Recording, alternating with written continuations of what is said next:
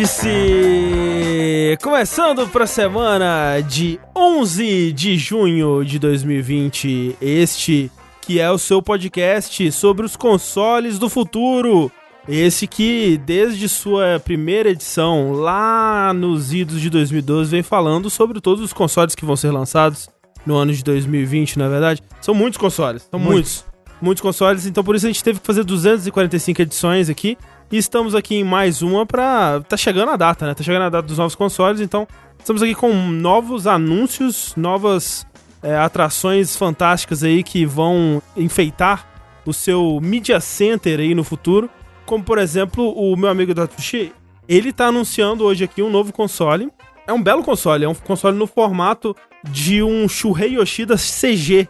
É claramente CG, assim, o Shuhei Yoshida. Você vê, você olha pra ele e fala, putz, isso aí é CG, hein? Você teria um console que é tipo aquela uma pessoa de papelão? Sabe, sabe aquele pessoa de papelão, né? Sei. Que tipo a propaganda que é a controle de uma pessoa, assim. Você teria um console que é uma pessoa? Assim, eu tô bem, assim, disposto e predisposto já a pegar um, um, um contorno de papelão de alguém e colocar na frente do meu futuro PlayStation 5, assim, pra esconder Olha, ele. É uma coisa a ser feita. É. O Brandon Fraser de chapéu de cowboy, assim, põe ele ali é. e tampa. É, mas como tem muitos consoles em 2020, Rafael Kina veio trazer um anúncio de um próximo console, né? Porque tem que anunciar todos. É verdade. Porque o ano tá voando. Se a gente não anunciar as coisas, logo o ano vai acabar e não vai ter anúncio.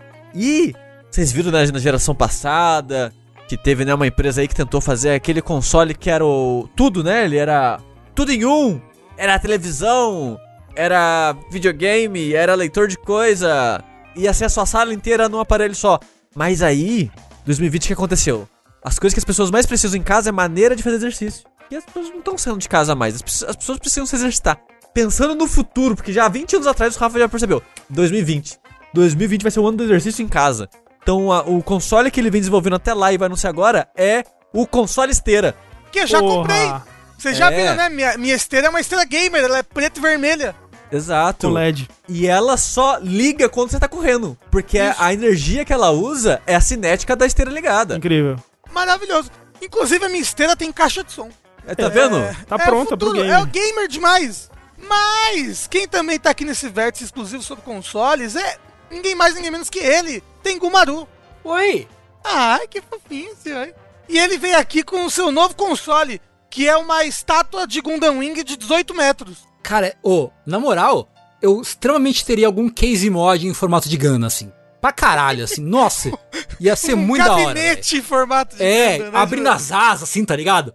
Bagulho bega pra porra, assim. Nossa, ia adorar. Ia adorar. ia ter um, um, cooler no lugar do cu do Gundam. Assim. Um cooler? Não é? Um cooler. Ah? Ah? Um é. cooler. É. E hoje nós temos uma presença ultra especial do nosso querido Mago Ricardo.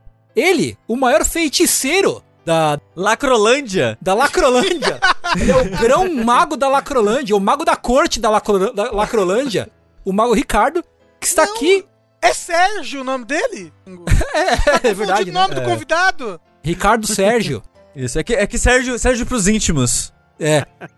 E ele usou seu chapéu de mago, sua varinha e seus poderes vindos de outra dimensão para criar um console em formato de justiça social. Olha aí, porra, amei! Amei, perfeito. Gostei muito. o verdadeiro Social Justice Warrior. Perfeito. Mage. Social Justice Wizard, no caso. Isso. zero defeitos. Vai ter a parte toda, vai ter o Social Justice Thief, Social é. Justice Druid. Ricardo, você tá por dentro do dessa coisa aí do, do Mago Ricardo que os nossos queridos ouvintes inventaram para você aí? Cara, olha só eu não sei do que se trata, eu sei que tem gente falando isso daí lá no meu Twitter, mas eu gostei médio, porque isso me lembra médio. o. Me lembra o. Como é que é o nome daquele homem lá do BBB que eu odiava? Ah, o Prior. Prior, é Aí eu porra, roga e roga. Não. não. É... Mas eu... Não é essa. Não, a... Ah. nada a ver. Entendi. Não, é. Felizmente não é. Mas, mas tudo bem, tudo bem. Fica, vamos deixar no mistério aí então. Mas por quê? Eu quero saber. É porque, olha só, no Linha Quente a gente tem um negócio que as pessoas sempre inventam que um mago foi lá e fez uma, uma magia e fez a gente ter que escolher entre duas coisas horríveis e qualquer ah. coisa assim, ah. sabe? E aí, um, num- um dia qualquer, alguém chegou e falou assim: Ah, e o mago, por acaso, é o Ricardo, do Nautilus. Do Nautilus. Ah, eu achei que era por causa do Prior, cara. Não é, Não, não, não. não. Ah, agora eu gostei, então. Eu tava preocupado. E agora ficou eterno. Você é sempre o mago que amaldiçoa a gente. É, em todos os reagentes. Você aparece com alguma nova maldição. Que é o programa de sexo. Isso. É Tipo isso, é o programa de sexo. Isso, é. E, e Ricardo agora. É.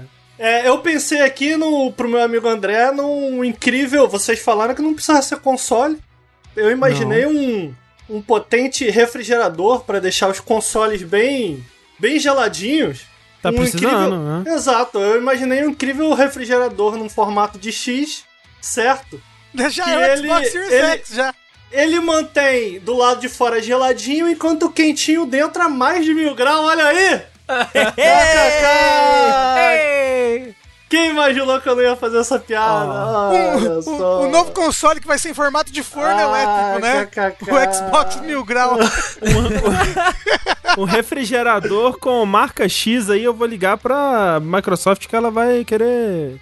Gente, vocês têm noção que hoje, nesse dia de hoje, dia 11 do 6, a gente pode falar aqui, agora mesmo, algo do tipo... Porra, cara, vocês lembram do finado Xbox Mil Grau? Cara, a gente. Porra, eu tô muito feliz, cara. Ah, eu penso muito que é seguinte, não fala no diabo que ele aparece, entendeu? É verdade, é, verdade. Vamos deixar pra lá. Mas olha só, gente, como vocês podem perceber, estamos aqui começando mais um episódio do Vértice. Esse é um episódio ímpar. Isso significa que nós vamos discutir as notícias, vamos discutir tudo que rolou no mundo dos videogames aí nas últimas duas semanas. O que é importante porque a gente adiou a gravação desse podcast porque a dona Sony decidiu que ia fazer o seu grande evento aí do, do PlayStation 5, né? Que já tinha sido adiado uma vez. É, justamente hoje. Então pensamos, não vamos fazer o Vértice ontem para poder falar do que quer que ela, ela mostre hoje. E aqui estamos, né? E afinal de contas, E foi uma decisão certa. foi, foi a decisão acertada. E eu acho que era. a- Mesmo que tivesse sido uma merda, eu acho que a gente tinha que ter feito isso, porque essa é a E3 desse ano. Essa foi a E3 esse ano, exatamente. E vejam só, pra tretar aqui com a gente, dar suas, suas opiniões ácidas e cair na porrada sobre o jogo dos Vingadores, que não apareceu. Não né? apareceu. Infelizmente não foi dessa vez.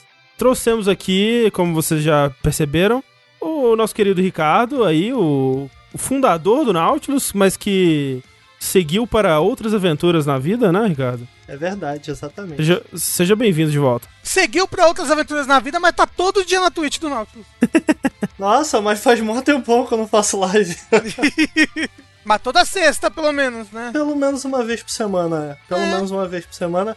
Um prazer estar com os senhores aqui novamente, ok? Ah, É um prazer, é um prazer ter você aqui de volta. O homem do momento, né, aí. Olha só. Tá aí na, na, na boca do povo, na boca do, do gamer lacrador. Esse podcast não é lacre free. Olha aí. Infelizmente não é lacre free. Infelizmente não é lacre free. É, Ricardo, da, da última vez que a gente gravou um vértice, a gente ainda estava no, no calor do momento da, do nosso breve, né, boicote ali a, a Twitch, quando tava rolando a, a hashtag Twitch apoia racista. E aí não tinha rolado ainda o, o banimento do, do YouTube, né?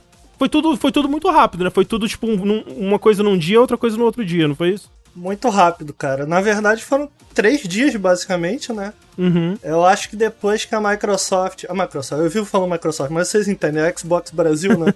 Pediu pra tirar o nome. A gente chegou a con- conversar isso no privado, parecia algo muito impossível, né, cara? Uhum, E quando foi, aquilo é. ali aconteceu, eu acho que pra mim foi tipo, cara, eu precisava trabalhar, eu precisava fazer um monte de coisa. Mas eu falei, cara, eu fiquei acordado, pra vocês terem uma noção, eu devo ter dormido umas três horas. A minha mãe entrou no meu quarto e falou, Ricardo, você tá bem? Você tá bem, meu filho? Eu falei, "Ah, não, mas tô só cansado, tô só cansado. Porque eu falei, cara, esses caras vão cair. Esses caras vão cair. Se caiu aqui, agora eles vão cair no resto. E aí foi quando eu fui 100% pra luta, assim, cara. Tem um detalhe que eu cheguei a comentar no Twitter, cara. Porque com isso tudo acontecendo, porque foram pra Twitch. Quando a Twitch deles caiu, basicamente o que eu fiz foi, na verdade, só postar clipes. Eu salvei e postei clipes que eles salvaram na Twitch, né? Sim, sim. Aquele vídeo foi você que editou, né? É, aí o, o do YouTube eu juntei. O do YouTube eu juntei. aham. O da Twitch, cara, eu nem cheguei a fazer isso. Eu só salvei o vídeo e postei. Eu não editei, não passou no Premiere nem nada. Uhum, uhum. Porque muita gente ficou falando assim: ah, mas você é editor profissional, você fez uns cortes Hum. propositais. E eu, eu gosto muito de ressaltar isso, porque isso é curioso. Todos os clipes que eu postei no Twitch foram feitos por eles. Uhum. Com a desculpa de fazer um dossiê contra eles mesmos. Essa é a inteligência da galera. Todos os clipes foram clipados por eles. Pra adicionar ao dossiê deles. Cara, e aí, André? Enquanto a gente tava lá atacando a Twitch e tal, pra tentar fazer cair, eu tava procurando, cara, os vídeos no YouTube não achava. Bicho, eles postaram no, no Twitter deles. Todos os vídeos. Marcado com tempo. Eram lives de 13 horas. Eu não achava, cara. E eu falei, cara, não vamos conseguir derrubar. Aí eles postaram, marcado com tempo. Meu irmão, os caras são muito burro, velho. Mas o que que eles marcavam? Eles marcavam tipo assim, ô, aqui, em 13 minutos e 40 a gente foi racista pra caralho? Tipo, Não, era assim. Olha como a gente não foi. caralho. Pera Olha aí, como a gente isso não- depois da treta? É não, não, ele, ele achou as paradas Ah. pra postar nisso. Será que não era na coisa automática do Twitch? Ah, fez um clipe do minuto tal e tal? Assim, do Twitch, não sei, é, não talvez, sei. mas do YouTube não, né? Do, tu- do É. YouTube foi Do manual. YouTube eles marcavam, tipo, na hora e falavam assim: volta 30 segundos pra vocês verem como a gente tava defendendo os negros.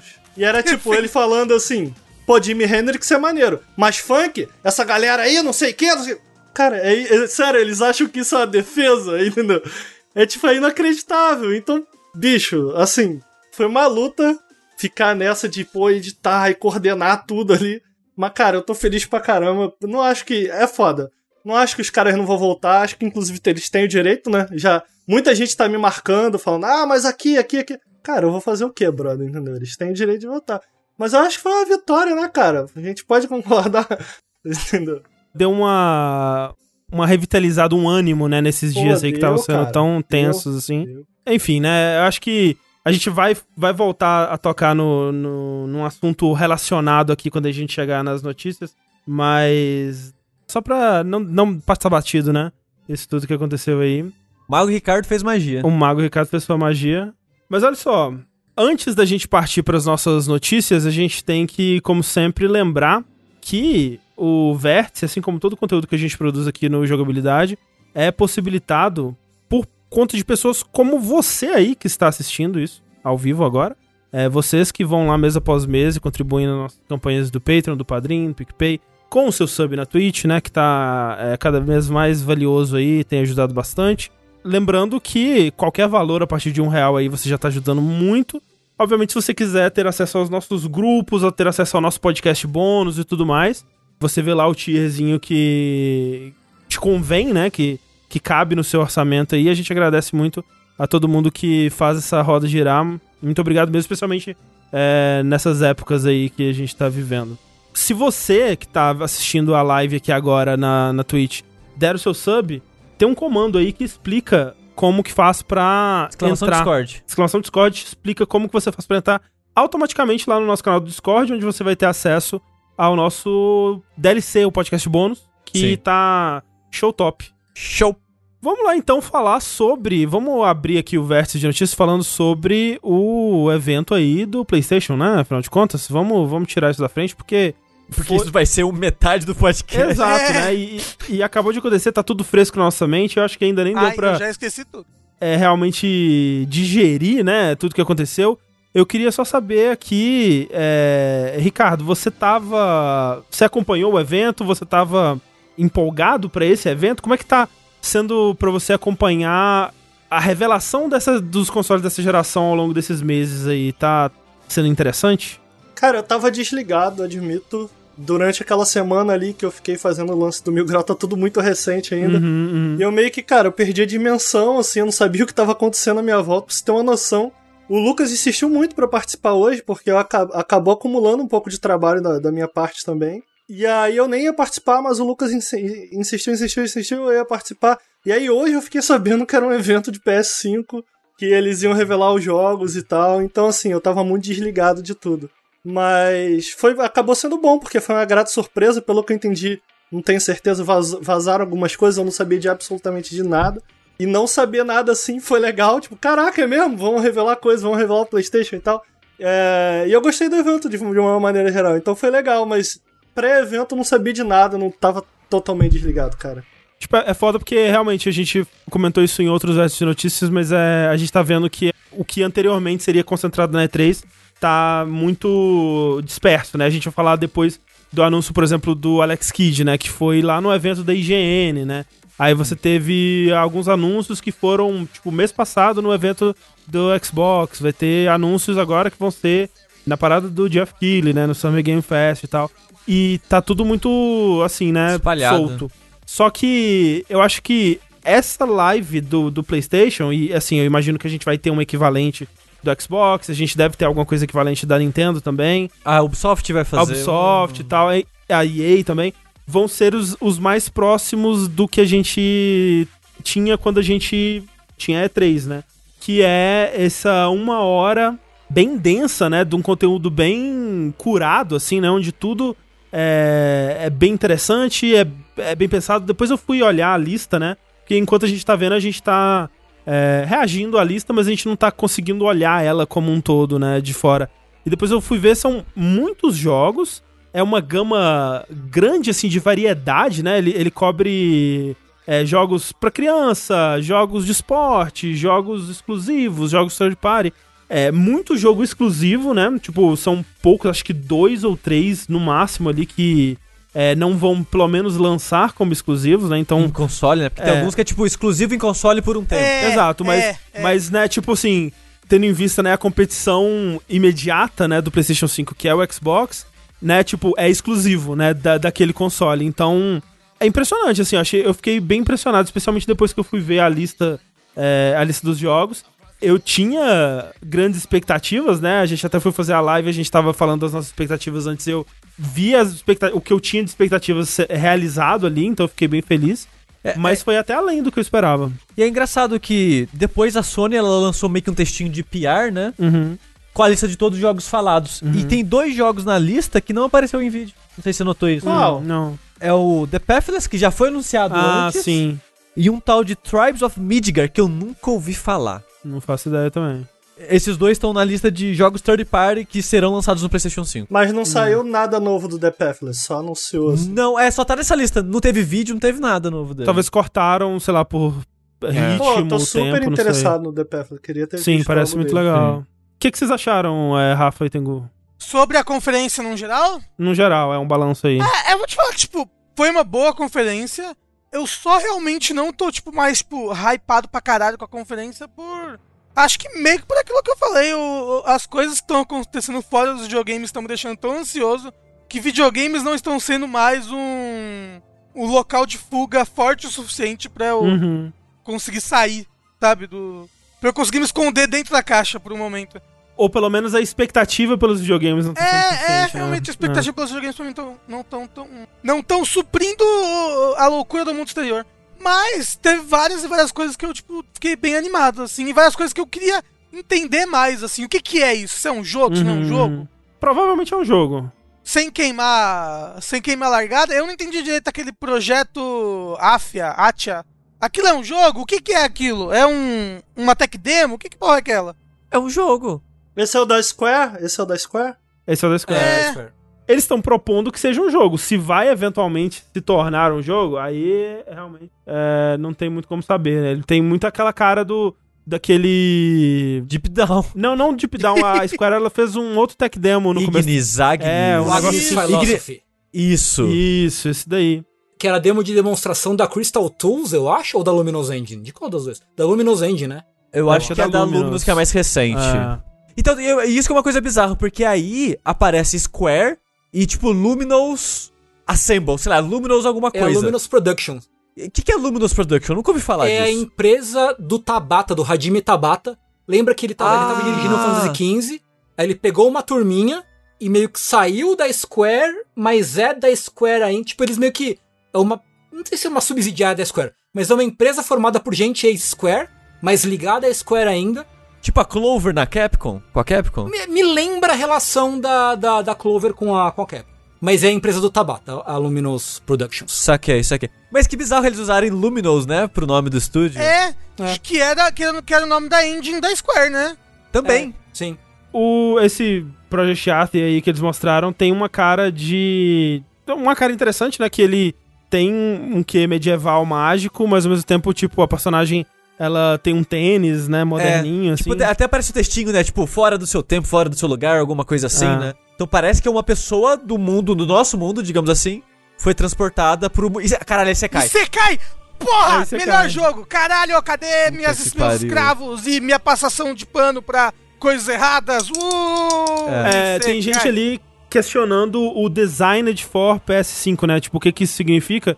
E assim, eles não deram, é, não se aprofundaram no, em que exatamente isso vai significar, mas me parece ser o lance do, do hardware, né? Porque uma coisa que desanimou muita gente quando a Microsoft e a Sony estavam falando do que, que seria exclusivo, do que, que não, e a Microsoft falou que muitos dos jogos do começo eles vão ser cross-plataforma, enquanto a, a Sony tava falando que não, os nossos, a gente vai ter jogos aqui no começo que só vão rodar no PS5.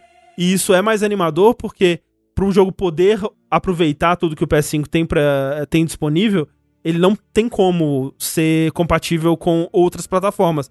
Teoricamente, nem com o Xbox, né? Se você estiver falando de aproveitar ao máximo a capacidade do SSD, né, que é o grande hardware diferencial do- da plataforma, um jogo que esteja se aproveitando ao máximo da capacidade do SSD do PlayStation 5 não tem como rodar no Xbox. Apesar do. Mesmo apesar dos teraflops e a porra toda. Mas é bizarro que esse jogo, por enquanto, ele foi anunciado pra PlayStation 5 e PC. Sim. Então, tipo, como é que ele vai rodar no PC então? Não sei. é, tem que saber quando que ele vai ser lançado, né? E, e a Ah. gente tem que ver como é que isso vai mudar. O, o lançamento e a popularização desses consoles, como que isso vai mudar o paradigma dos jogos em PC, né? Se a gente vai começar a ter jogos de PC que falam, não, esse pra rodar isso aqui, você Precisa de um de um SSD. É. E aí o seu SSD tem que ter uma quantidade X de velocidade, inclusive. Eu imagino que eles devem fazer algumas concessões, né? É, eu, eu acho, de verdade, que vão ser só realmente jogos exclusivos do PS5 que vão fazer essa a, a utilização do SSD dessa maneira que, tipo, nossa, esse jogo só roda no PS5, entendeu? Que é, por exemplo, talvez o Ratchet Clank. Se ele realmente utilizar todas aquelas coisas de você pular por cenários muito grandes rapidamente, talvez. Ou, ele, ou eles aumentam aquele tempo da, daquele, daquele, daquele Sim, sim, daquele load. né? é, daquele load no, no PC, se- não vai ser PC, mas você entendeu? Mas o, assim, mas o lance é que nesse trailer aí do Project Athia, eles se deram ao trabalho de colocar na tela que é designed para o PS5, né? tipo, o que, que a- isso significa? a- às vezes a personagem do jogo, ela, ela, ela- ela tem uma capa do Seto Kaiba, sabe? Que- Com uma, uma camisa preta, pronto. É, só deixa eu me corrigir rapidamente, porque a, a empresa do Tabata é outra, não é a Luminous Production. A Luminous Production é uma unidade de desenvolvimento que é interna da Square hoje, mas o Tabata já não faz mais parte dela. Ele é da JP alguma coisa. Estão falando ali que com as novas velocidades de SSD já tem SSDs no mercado com velocidades maiores que a do PlayStation 5, mas não o lance do SSD do PlayStation 5 não é velocidade. Não é só velocidade, aliás, né? Ele tem toda uma otimização ali de como que ele transfere, né? Não vou saber te explicar, você tem que ver a, a parada do Mark Cerny ali. Mas o que o Mark Cerny explica naquela, naquela parada de como que o SSD do PS5 funciona, realmente não tem nada no mercado atualmente que é, se equipare aquilo ainda, né? Obviamente é, vai ter. Mas é, o outro jogo, então, que foi mostrado, Rafa, foi o Ratchet Clank. O que você achou dele? Ah, amei. Amei, amei, amei, amei, amei, amei, amei. Porque eu amo a franquia Ratchet Clank. Eu não tive um, um Play 2, né? Então eu só fui entrar de cabeça nessa franquia loucura. Quando eu tive um Play 3, eu comprei a, a trilogia, né, do Ratchet Clank que vinha, sabe? Uhum, Porque no uhum. Play 3 teve essa, essa onda de trilogias antigas sendo é, remasterizadas, né? E, e aí eu comprei a do Ratchet Clank, eu gostei bastante. Os jogos, os primeiros jogos, vou falar que eu passava muita raiva, porque eles não são tão bons assim. Mas os jogos ali do Play 4, o Cracking Time é muito bom, o que vem depois do Cracking Time também é muito bom. O remake que eles fizeram do, do primeiro Ratchet Clank pro Play 4 é muito legal. E, e eu curto demais, eu tô bem, bem, bem, bem animado. Eu gosto da história, eu gosto dos personagens. Eu acho tudo muito. Muito cartunesco num sentido bacana, sabe? Tu- Uhum. tu- tudo é muito engraçado, todas as, as armas são, são muito loucas e, tipo, é, é- eu, eu amo. Eu amo Ratchet Clank, eu quero, quero mais essa loucura na minha vida. Ô Rafa, para você que tá com um jogo mais na memória, que na minha memória, dos de PS2 pra cá, eles não são essencialmente muito diferentes, eles meio que só vão ficando mais polidos. A minha memória tá mentindo pra mim ou é isso mesmo? Não, assim, eles vão ficando mais polidos, né? Mas, tipo, a partir do. É porque só tem dois de, de PlayStation 3 que eu acho que é tipo. Tem três Ratchet Clank no Play 3. E o primeiro é meio ruinzinho, ele é bem parecido com os de PS2, inclusive. Então, mais ou menos. Mas agora o a Cracking Time e o que vem depois, eles têm uma jogabilidade similar, tal qual o Mario, você pode fazer que um Mario tem uma jogabilidade similar com o outro, mas, mas eles são muito mais avançados, eles brincam muito mais com outras coisas dentro do jogo. Mas o, o Ratchet Clank do Play 4, ele mudou bastante o jeito como funcionava, no sentido de que o Ratchet Clank, antes você não precisava mirar. Nunca você precisava mirar as coisas, você só você só dava lock-on, era como se fosse um Zelda, né? Você dava lock-on, andava pro lado pro outro e aí as armas atiravam automaticamente. Do de Play 4 e agora, e agora esse daí, pelo que mostrou no trailer, eles são, tipo, a mira livre, sabe? Quando você aperta pra mirar, você fica aquela mira, tipo, tipo TPS, assim, tipo Resident Evil. E aí, quando você solta, a câmera afasta um pouquinho. Então ele, ele tem essa diferença que ele, ele não é mais um jogo de você ficar dando lock-on nos bichos.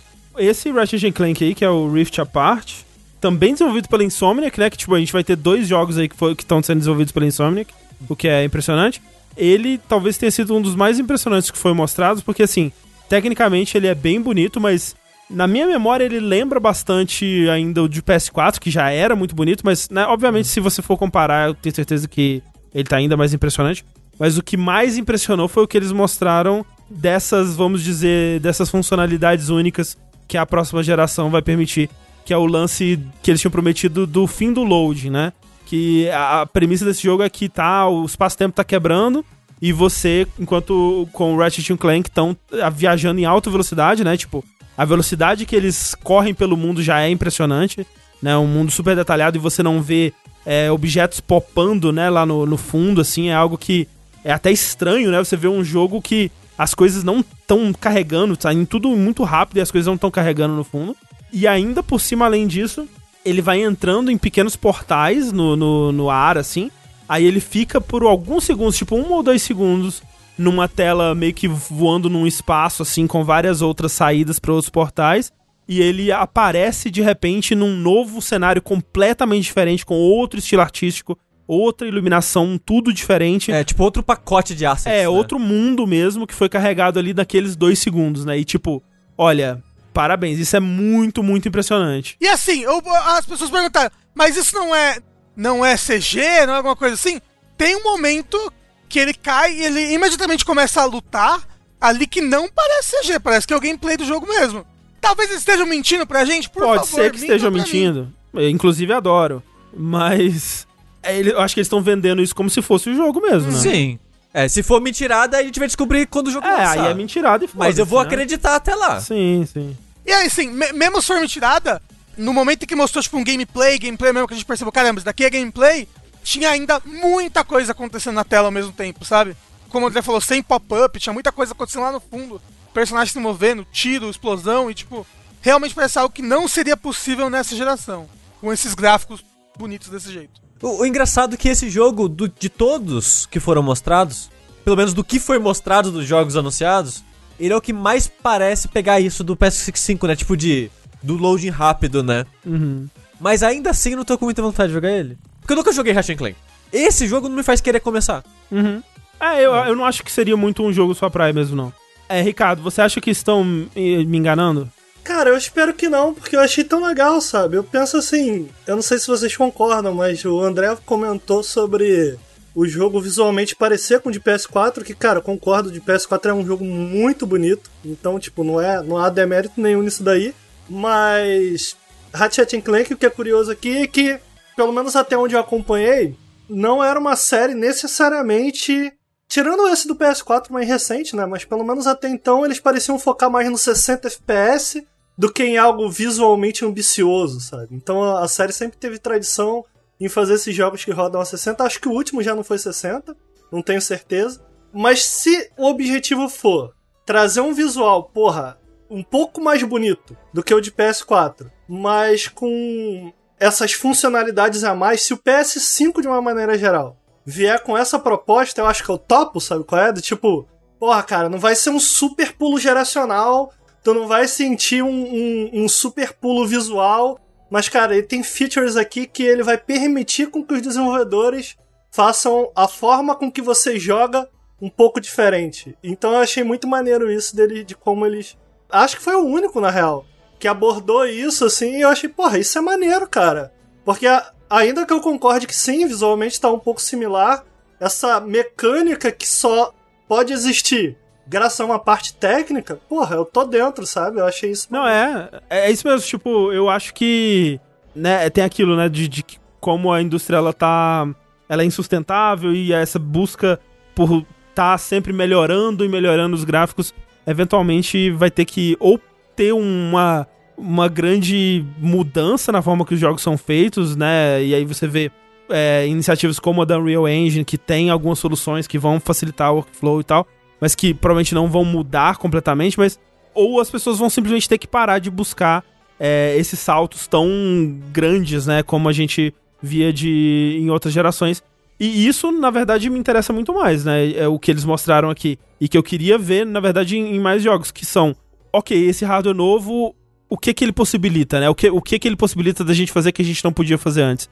E realmente, eu acho que na minha memória agora foi o único jogo que mostrou isso. É, é, óbvio, assim, ele não elimina loading, né? Você tem essa tela de transição, né? Que enquanto ele tá caindo ali, né? É, é, seria o load do jogo mas é tão rápido que é como se não tivesse, né? Sim. Tipo, se você for comparar com, sei lá, God of War, que pra dar load você passa 30 segundos agachando debaixo de uma caverna, e aí você sai pra ter carregado a próxima área, né? Não tem nem comparação, né? É, é realmente outro mundo ali. Eu fico pensando, tipo, eu acho que esse Ratchet Clank foi o jogo que mais me interessou no, de todos mostrados, por esse aspecto mesmo. Eu imagino os termos, tipo, ah, cara, é um Mario 64 sem loading, tipo que você entra no quadro e já tá na fase, já tá começando, assim? Tipo Mario 64 mesmo? O Mario 64 tem um loadzinho entre, entre uma coisa e outra. Eu não lembro de loading. Eu não tem, lembro. tem. Tá, tá, tá, tá, tá, tá, tá, tem a branca, você Na minha aperta o- infância não tinha loading. se o jogo for, tipo, você tá num, andando num cenário, ver chances de ir pra outros mundos e poder trocar de um mundo pro outro com essa agilidade, assim, em vários momentos diferentes, não só, tipo, em, talvez momentos específicos, eu acho que aí, aí beleza, aí mostrou o futuro mesmo, e aí, por isso que é o jogo que mais me empolgou, eu. Mas eu acho que o negócio dos portais vai ser mais utilizado, que nem eles mostraram a- ali no, no gameplay, sabe? De você, tipo, se teleportar por partes do cenário, assim, pra ir atrás dos inimigos, esse tipo de coisa. E acho que menos entre cenários completamente diferentes um do outro, sabe? Eu sinto que eu fico um pouco na defesa porque eu sinto que, cara, eu já vi esse tipo de coisa antes, tipo, a Microsoft com cloud, sabe? Porra, não, isso Uhum, daqui vai possibilitar e não deu nada. Aí eu fico meio, cara, isso daí, será que isso aí não é só um gimmickzinho pra fazer a gente uau? Eu não sei, eu, eu fico um pouco o pé atrás, mas eu admito que do que eu vi me interessou bastante, pareceu muito bom. É que nem o papo do, do 120 FPS, né? Que tipo, você fala assim, ah, ok, o, o Xbox Series X vai possibilitar jogos com 120 FPS. Ok, na fidelidade gráfica atual. Se você quiser fazer um jogo que dê um salto gráfico ou que faça coisas mais complexas, você vai usar o que estaria fazendo esses 120 FPS sendo possíveis pra gerar esses outros efeitos, esses outros modelos mais complexos, esse mundo mais complexo e tal. Inclusive, um dos jogos que a gente vai falar aqui, o Demon Souls, já falaram que ele vai ter duas opções, né? Ou FPS ou gráficos. Sim, sim. Né? Que nem você tem no PS4 Pro hoje em dia em vários jogos. É, então eu acredito que questão de não ter load, no fim das contas, vai ser como é hoje, que é tipo a questão de otimização. O jogo, ele foi feito desde o início pensado pra, né, ter, sei lá, um loading pequenininho no começo e nunca mais outro load. Ou, né, vai ter pequenos loads, assim, entre cada coisa. Vai ser de, de jogo em jogo mesmo. Não vai ser uma solução mágica pra todos. Mas já que o Rafa falou, Demon Souls. Porra! Quem diria, hein? Depois de da gente ter reportado aqui rumores durante Três anos. isso. O que, que você achou, Tengu? Eu vou ser a única pessoa aqui, talvez o Ricardo vá me acompanhar, que eu quanto eu fiquei muito empolgado na, no momento do anúncio. Porra, caralho, Demon Souls, porra! Foda. O jogo da minha vida, eu acho que é o meu Souls favorito. Eu tenho, eu tenho a porra da Hearthstone de boletária tatuada no braço, tá ligado? Amo esse jogo. Quanto mais eu penso nele, menos ele me empolga, assim. Menos ele me, me alegra o meu coração. Porque eu não sei, eu olho pra ele e eu vejo que ele. Eu não sinto nessa versão nova o charme que a original tem em termos de, de cor, de ambientação, de atmosfera, sabe? Que era a parada do jogo original, né, cara? Ah, mais ou menos. Era a parada, a atmosfera do Demon Souls original, pe- pelo menos é o que eu me lembro do jogo. É, o Demon Souls original pra mim, tipo, tudo bem que existia uma toda uma limitação técnica, né? Era um jogo que não era, né? A From Software não tinha estourado ainda, não tinha o dinheiro que tem hoje, né? Aquela coisa toda. Então, né, dadas as devidas proporções, a gente vai falar. Mas o Demon Souls é um jogo que visualmente falando, ele é um jogo muito muito austero, muito opaco, muito Como se sóbrio. ele não tivesse finalizado, né? É. Umas texturas estranhas. Cara, eu não é. achava o Umas jogo feio, cara. pra- Ele... Mas ele dava a volta, ele tinha estilo, cara. Era um jogo bem estiloso. E aí, sei lá, eu, eu olho esse Demon Souls novo assim e te falo, pô, besteira, mas cara, por que, que a armadura do boneco tá brilhando? Sabe? Essa porra não tinha que tá brilhando, tinha que tá, tipo, fudido, opaco, não tem que tá brilhando, sabe? Tipo, A armadura do, do Tower Knight não tem que tá brilhando. O céu não tem que tá azul, sabe? Ma- Mas será que não era assim que a From queria fazer? É, assim, o Tower Knight ele é bem brilhosinho, hein? É, o Tower Knight é, bem brilhoso ainda. Mais, É. mais ou menos. Tipo, tipo, do jeito que a From queria fazer, a gente não vai saber, porque a From aparentemente É, não tá envolvida nisso, sabe? Agora, eu não vejo problema de, de ter uma, uma outra estética, uma outra coisa. Eu quero Demon Souls, mas se eu quiser jogar o original, eu jogo o original. Não, claro, sabe? claro, óbvio. Assim, seria muito bom se nesse remake, que tá sendo feito pelo Bluepoint, eles incluíssem o original de alguma forma, né? Porque o original ainda vai estar ali no cercadinho do PS3, que a gente não sabe ainda se vai ter retrocompatibilidade, a gente não sabe como vai ser. Tem Então PC seria agora. muito bom que o Demon Souls original tivesse acessível pra outras plataformas também, além do remake.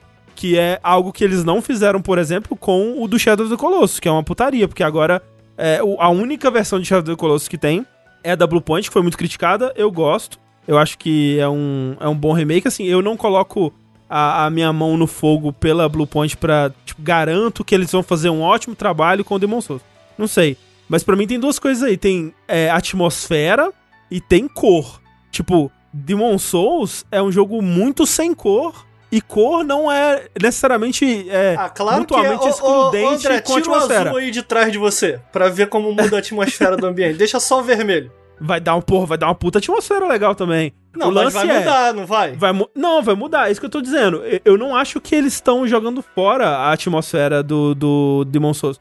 Quando você vê aquela cena da, é, do Storm King, né, vindo assim, com as arraiazinhas menores e tal, Eu acho que tem mais atmosfera. tem muito mais atmosfera do que no original, não O- tem nem não, comparação. ah, o, o monstro da foice no escuro. Porra, muito da hora. Agora, aquele cenário aberto, ensolarado, com, né? Porque era. O sol tava brilhando, era um cenário de dia aberto, com o Tower Knight que, se você for no original, você vê ali que o, o- ele é limpinho, ele é, tipo, brilhante, ele é imponente, né? E, e até os detalhes no escudo ali estão muito bem reproduzidos do original. Tipo, eles só colocaram uma coisa mais colorida, que para mim ficou mais da hora. Vocês viram aquelas screenshots que eles, né, que eles mostraram? Eu vi, eu vi. Elas estão muito boas Tá em questão de lindo. ambientação, de Tá clima. O que me preocupa mais é que é, é como vai ser o gameplay dele. Se, se a gente vai ter coisas novas no, no jogo. Porque eles mostraram, eles mostraram uma região de gelo ali no começo. Vai ter a pedra que não tem? Antes disso, antes disso, eu queria falar da, da estética ainda, antes de sair daí. É que o Demon Souls é muito feio. Ele, na época que ele saiu, ele já era, já era Uhum. feio. Tecnicamente. Em termos de design, tem muita coisa legal. Tipo, o Dragon God é icônico pra cacete. Os esqueletos, que também tem duas bocas, são icônicas pra caramba. O Storm King é legal. Tem, tipo, tem muita Boletária. coisa. Boletário é lindo pra caramba quando você vê aquela, né? Aquela. Quando você começa ali na ponte, vê aquela fortaleza Sim. toda. Artisticamente ele é muito bonito, né? É, tem monstro que é tipo genérico, qualquer coisa, mas eu acho que no geral, pra mim, o Demon Souls ele brilha no design das coisas, não do mundo, porque o mundo eu acho muito sem graça. É muito sem graça assim. Cê, tipo, é tudo reto, quadrado, sem muito detalhe, porque eles não tinham como fazer na época. E tipo, a ambientação que eu tenho na minha cabeça do Demon Souls tem mais a ver com a hostilidade do mundo do que exatamente como eles preencheram aquele mundo de coisas. Porque realmente, se se voltar, cara, não tem detalhe nas coisas. É só Porra, um eu tô puto vazio. com o sushi, mano. Porra. Tô puto com Porque, tipo, Caraca, mano. então quando eu lembro dos meus sentimentos. Quando eu lembro dos meus sentimentos com o Demon Souls, que na minha cabeça o Demon Souls é, tipo, caralho, é um jogo tenso, é um jogo apreensivo, é um jogo que me dava, na época, né, tipo, um certo calafrio, né? Me dava nervoso. Tipo, até mesmo boletária. Mas quando eu paro pra pensar hoje em dia, era mais. Era a primeira vez que eu jogava um jogo desse tipo. Era o risco, era o medo das criaturas. Era um mundo desconhecido que eu podia explorar à vontade. Era mais isso do que a maneira que eles criaram aquele lugar físico em si, pra mim. Tem lugares que eu concordo que é isso, tipo Tower of Latria. Tower of Latria, pra mim, é o principal lugar de ambientação. Não, eu, eu, eu, eu acho a ambientação e o clima de boletária perfeito, É porque, assim. é, pra, pra mim, o, o lance do Demon Souls que é marcante pra mim é que. Cara, eu, eu acho que Dark Souls é meu favorito, eu sou apaixonado por Dark Souls. Mas uma coisa que foi muito marcante de Demon Souls pra mim na época, antes de. Pô, antes da galera começar a curtir, achar que existia Demon Souls e tal. O que me fez comprar ele na real, lá na época, comprar a versão de Hong Kong e tal, foi porque ele me lembrava muito uma vibe, uma pegada de ilustração de livro de D&D. E as ilustrações de D&D, assim como o, o, Demon Souls, na minha cabeça, eles têm uma vibe um pouco de horror, assim. Então, tipo, eu tô falando de tom aqui, eu, eu tô um pouco mais alinhado com, com o Tengu, porque eu acho que tom e essa pegada, essa mistura de é, Demon Souls com horror que a gente vê retornar um pouco mais, do meu ponto de vista, de forma mais intensa ali no- só no Bloodborne, eu acho que é essa mistura com horror que faz Demon Souls tão único. Eu acho que perder esse tom é perder um dos elementos mais únicos de Demon Souls, mesmo pós Dark Souls, mesmo depois de todos os jogos que eles fizeram depois, sabe? Mas você acha que vai perder o horror? Porque, tipo, pelo que eles Muito mostraram, pra falar. você viu a- aquela parte da, daquele primeiro boss que você normalmente morre pra ele? Eu acho que ele tá muito mais num clima de horror e, e terror cósmico quase do que do que o resto, assim, do, do, do que era o Demon Souls mesmo. Porque aquele boss do Demon Souls, ele é péssimo, né? De feio, assim, ele é feio pra um caralho. Eu acho que eu respeito a decisão, sabe? Tipo, eles quiseram fazer. Que me parece. Cara, é muito, muito cedo pra dizer. Isso, porra, é inegável. Agora, assim, do que eu vi, me deixa como fã. Como fã, pô, vou jogar, vou me amarrar, com certeza, cara. Achei que o jogo tá bonito pra caramba, saca? Agora, essa, essa comparação, por exemplo, do primeiro boss, porra, ela tá uma parada mais sombria ali, mas perde-se completamente o tom original da parada. E eu, cara, eu, eu, eu nunca achei um jogo feio, eu achava que eles, eles conseguiam dar a volta por cima de, limite, de limites técnicos exatamente com uma estética muito própria, muito única. Que, porra, eu repito, cara, eu acho que perder isso vai ser uma grande perda pra Demon Souls, assim, porque pra mim, pelo menos, é uma das coisas que fazem dele mais únicas. Então, o, o Tengu aponta o céu, e, cara, eu acho que é bem apontado, porque quando eu paro pra pensar, e ó, eu nunca mais voltei pra Demon Souls, cara. Então, tipo assim, tudo que eu tô falando aqui de Demon Souls pra vocês, É da eu tô sua voltando... cabeça. É, eu tô voltando de, tipo, a, a minha cabeça pode estar me enganando, certo? Mas, tipo, era como eu enxergava na época. Porra, até os skybox não era um céu, porra, luminoso, frateado. Não, cara, ele, era, ele tinha meio que aquele esverdeado e ele era um pouco esfumaçado e tal. Não, ele é só, ele é só luz. Ô, Ricardo, você não consegue olhar pro céu porque é só luz na sua cara. Porra, mas E isso pra- era é pra maneiro ta- pra Não, que é pra caraca. tapar a Skybox, que devia ser horrível. Testaculo na sua cara que você não consegue olhar pra cima no jogo. Mas olha só, quando você, por limitações técnicas, usa desse tipo de recurso, ele acaba se transformando em algo estilístico. Faz parte, entendeu? Mas, mas, é, mas aí você usa isso hoje em dia nele, por exemplo? Não, o Demon Souls ele é todo isso. O Demon Souls é todo um jogo que ele não devia ser tão bom quanto ele é. Ele não devia ser tão estiloso quanto ele é, dado todas as limitações dele, assim. E de fato, o, o- o que eles conseguem tirar com o que eles tinham ali, porra, é de aplaudir, sabe? Tipo, caralho, que jogo incrível, foda. De novo, a minha única tristeza, e especialmente em resposta a pessoas que estão falando, ah, tá reclamando, o original ainda tá lá. Tipo, tá lá onde, sabe? Me, me dá o, o original Emulador de acessível PlayStation atualmente. 3 no PC. É o jeito. Exato, em É então- porque assim- isso acaba sendo meio que uma bomba de fumaça que impede que a gente tenha uma conversa, uma crítica Exato, em cima é- do que a gente viu. Isso é besteira. E por isso que eu falei, cara, eu vou gostar do jogo, eu vou jogar, eu vou gostar. Mas, cara, a gente tá tendo uma conversa, a gente tá tentando. Sim, sim. é, é, né? Certo? A gente tá É. tentando fazer uma Não, eu crítica em acho cima do que a gente argumento viu. Tá muito bonito, mas. Mas assim, mas ó, uma coisa que eu concordo. O clima, o clima desse boss aqui do primeiro, ele é completamente diferente. Porque no outro jogo parece que você tá. Parece que você tá meio no inferno, assim, quando você tá nessa É, parte, né? uhum. Porque ele é muito amarelo, é muito, muito, muito amarelo essa parte. Né? E aqui não, você tá num lugar escuro. Parece realmente um, um outro clima de castelo abandonado, né? Sempre achei o boletário assim uma parada espetacular, cara. Mas isso daqui é até antes, né, de boletária. É. É o tutorial, né? Tá chegando o em boletário, o né? tutorial que eu, nunca, que eu nunca entendi o que se passa, na verdade, mas... Eu lembro que eu achei muito maneiro na época que eu joguei. que, Porra, cara, eu, eu lembro que eu- o, o, o Sushi apontou bem. Era aquele medo de tipo, porra, cara, o que, que vai vir aqui? O que é esse jogo? A gente nem sabia, né, cara?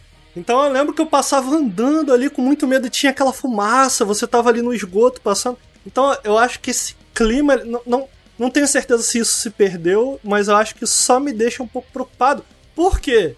Porque, cara, ainda que eu goste do Shadow of the Colossus, eu acho que muita coisa se perdeu ali na tradução. Do meu ponto de vista, é claro. Mas, é, mas, mas é, é como eu falei, é tudo bom por- porque Shadow of the Colossus sempre foi um jogo ruim. Então, né? Ah, vai se fuder, porra. Aí não. Mas, tipo, o do, o do Demon Souls, eu tô defendendo aqui essa leve diferença artística, mas eu acho que no final pode dar merda sim. Sim, sim. Porque até mesmo o, o monstro que o Rafa tava citando, né? O primeiro chefe do tutorial lá. Ele tá mais detalhado do que precisava. Parece que, ah, vamos colocar umas algemas, vamos colocar umas correntes, vamos colocar mais um chifre, porque a gente pode. Eu concordo que tem umas coisas que tá assim, tipo, até mesmo o Tower Knight, você vai olhar, tem um monte de asa desenhada, tem um monte de, de detalhe que não tinha. Ele só, tipo, ah, vamos deixar mais rebuscado. Às vezes é assim que o Miyazaki sempre quis, gente. É. Então, tipo, o meu medo é mais que não falei, com os monstros. Tipo, como é que vai tá o, o bicho que tem um pássaro na cabeça lá, o Educator? Aham. Sabe, como, é, como é que vai tá ele, Como é que que é vai tão estar o legal? Old Monk? É, como é que vai estar o Old Monk? Então, tipo, o meu problema é mais com as criaturas, porque eu gosto mais do design das criaturas do que do design dos- do mundo, do modo geral, assim. Eu gosto da vibe, tipo, céu nublado do, do Storm, alguma coisa? Esqueci o nome do lugar. Muito irado. Muito irado. É. Eu adoro. o- Os meus dois lugares favoritos em, em estética, né? Em vibe, é o lugar da tempestade e é. É Latria, obviamente, né? Thor Latria. Então, esses dois lugares, pra mim, são aonde eu vou ver se o jogo realmente vai me agradar. E por enquanto a gente não tem muita informação disso. É, eu acho, pelo pouco que a gente viu de Inferno of Storms, né, da lutinha contra o Storm King, eu acho que esse lugar é o que vai mais se beneficiar, talvez, do remake, porque, de novo, né, tem muita coisa de... Supostamente tem, tipo, vento, chuva, raio, tem muito efeito de, de, de- de clima, né? Então Sim. ali eu acho que vai se bene- beneficiar muito dessa transição pra uma coisa tecnológica mais recente, né? Sim. Uma coisa que eu fiquei em dúvida, tem um momento que tem um Attack on Titan ali do. Do Dragon do God. Dragon God. Aquilo ali é, é do quê? É, É, é, eu acho que era só pra simular a abertura original, porque a abertura original era coisa que não acontecia no jogo, né? Ah, na abertura original aparece o Dragon God subindo Aparece. no negócio, né? É tipo- Aí, tipo um ah, castelo. Tá bom, tá bom. É, deve ser isso mesmo. Agora olha só, vocês que são mais manjões do que eu nesse sentido. No original, tinha uma pedrinha lá que tava quebrada. Isso é explicado Hum, na lore? Tem chance dela aparecer, ser uma fase nova? Na lore é explicado que aquilo foi um lugar que foi comido pela, pela névoa, né? Que o mundo tá sendo comido por essas névoas e tinham esses reinos aí diferentes, e aquele é um reino que se perdeu. Foi comido. Mas o que aconteceu de verdade é que não deu tempo de fazer aquela região antes de lançar É. o jogo. Entendeu? Eles deram a desculpa de que, eita, quebrou essa pedra Mas vocês sabem alguma coisa por trás do desenvolvimento que de repente tinha alguma coisa? Tinha uma ideia? do- Tinha. Não, tinha. Tinha. Tinha, até mapa. O pessoal resgatou parte do mapa, parte do Pô, design do nenhuma mapa. chance da gente ver isso daí, não? Então, o Rafa, ele perguntou mais cedo, tipo, ah, né, no trailerzinho aparece uma parte nevada. Será que é uma, né, um sinal de alguma coisa? Pode ser um sinal que eles vão cri- criar essa área. Eu gostaria muito que eles criassem. Que ela era nevada no que os caras fizeram do Datamine, era era uma nevada. área de neva. Ah, é? de Pô, neve. isso é maneiro então, cara. Inclusive, ela, é- ela era nevada e ela tinha várias coisas que eles reutilizaram, é, ideias que eles, que eles reutilizaram depois em Dark Souls, Dark Souls 3. Por exemplo, no Dark Souls 3, no primeiro DLC, tem um momento que você pega um item na neve e a neve debaixo de você cai. Sabe, André, no- André Sushi? Sei, sei, eu sei Sim, exatamente o que você vai falar. Então, tinha essa parte no, no Demon Souls, nessa área aí. Uma- um lugar que você pegava um item, a neve debaixo de você caía e você caía pra outro lugar. Mas ao mesmo tempo, o trailer original, que é a introdução do jogo, na verdade era o primeiro trailer do Demon Souls, tem esse corte entre vários ambientes. Aham, aham. Mas tem a neve? Tem a neve? No... Não daquele jeito, mas você vê meio que aquelas montanhas afastadas, assim, meio sem nada, sem floresta e tal. Eu espero muito que, que tenha. Porque sempre que citava o remake do Demon Souls, eu falava, eu só quero que tenha a área, tipo, que eles não terminaram. É a única coisa que eu quero. Hoje, é muito engraçado, porque o Tengu, ele desanimou. E eu animei porque sempre que falava do... A gente entrava nessa discussão de, tipo, remake do Demon Souls e tal, sempre ficava tipo, ah, cara, eles vão mexer no jogo, vai mexer aquilo, vai tirar magia. É, a gente nem falou de jogabilidade, né? Das possibilidades de cagar tudo. Aí, aí, tanto que quando eu vi aqui no, durante o streaming da Sony, eu vi e falei, putz, legal, realmente vai acontecer. Vamos ver o que, que vai ser. Eu não fiquei tão empolgado. Conforme eu fui pensando, matutando, vendo as diferenças artísticas, essa parada de boletária tá com uma vibe abandonada, né? Com a meio que a vegetação Uhum, começando a uhum. voltando a crescer. Eu achei muito bonito, por sinal, vai estar cheio de árvore, né? Sim, sim. O lugar. Não, o que, o que eles mostraram de boletário tá muito bonito, muito é. bonito. Aí eu pensei, quer saber? Foda-se. Tira item burden, tira. Tendência. Tira, não, tendência pode deixar, mas de uma maneira mais, Aham. tipo, É, só faz direito, retrabalhada. né? Só faz funcionar direito. Tira essa, essa porra de, de ficar farmando três dias seguidos um item de, de dar upgrade em arma, pelo amor de Deus. É, tipo, dá uma melhorada, upgrade em arma, rebalanceia a armadura, que a armadura nesse jogo tem, tipo, meia dúzia, tudo desbalanceado. tipo, quer saber? Rebalanceia tudo que você quer rebalancear, contanto que a jogabilidade continue gostosa. Esse é o ponto que eu tô agora. É, eu nem ligo se o jogo for um pouco pior de jogar, se ele for um pouco zoado em questão de, de clima e tudo mais. Eu acho que vai ser muito divertido ver essa nova interpretação do, daquele universo num gráfico mais da hora. Isso pra mim já é o suficiente, sabe? Tipo, seria, de novo, né? Seria legal se o original tivesse aí. Não, provavelmente não vai estar. provavelmente o original vai se perder e vai ficar aí só pra quem tiver emulador, né? E tal. Mas eu tô mais curioso com isso, sabe? Tipo, eu nem tô tão, tipo, nossa, mas tomara que não estraguem tal coisa. Tipo, eu tô mais interessado em, putz, como é que eles vão fazer tal coisa, hein? Eu quero ver como é que eles vão resolver essas, esses, É. esses problemas, Tô né? curioso pra saber co- como que vai ficar, sabe? Quero jogar e ver Exato, tudo. exato. Eu tô bem curioso.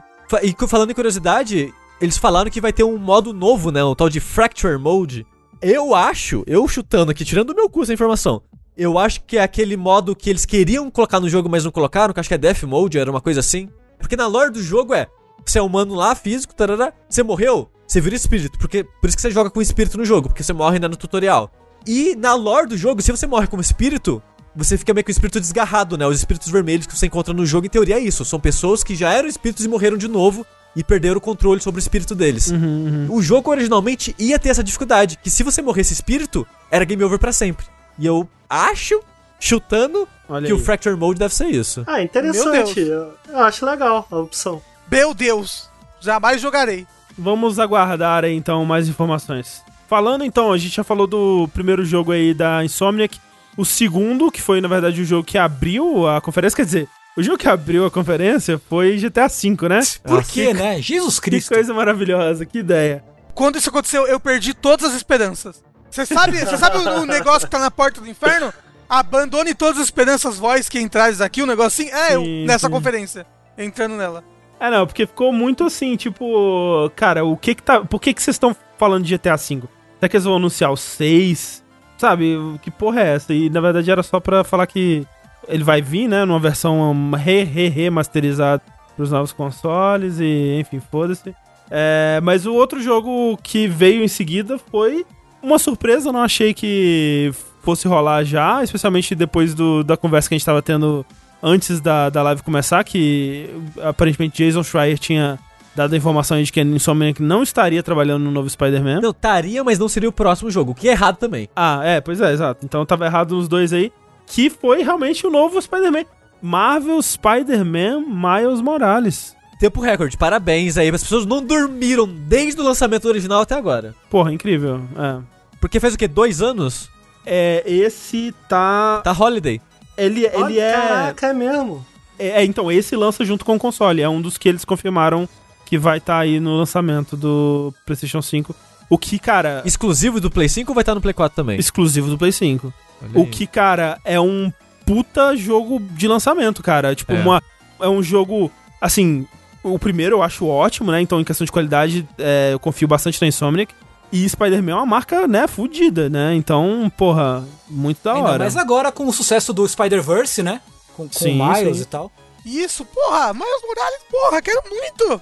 Você gostou, Ricardo, do, do, do primeiro, do 2018? Gosto bastante, cara. Fiquei bem empolgado. Gritei a beça na hora que, que anunciaram. Eu gosto muito do Miles.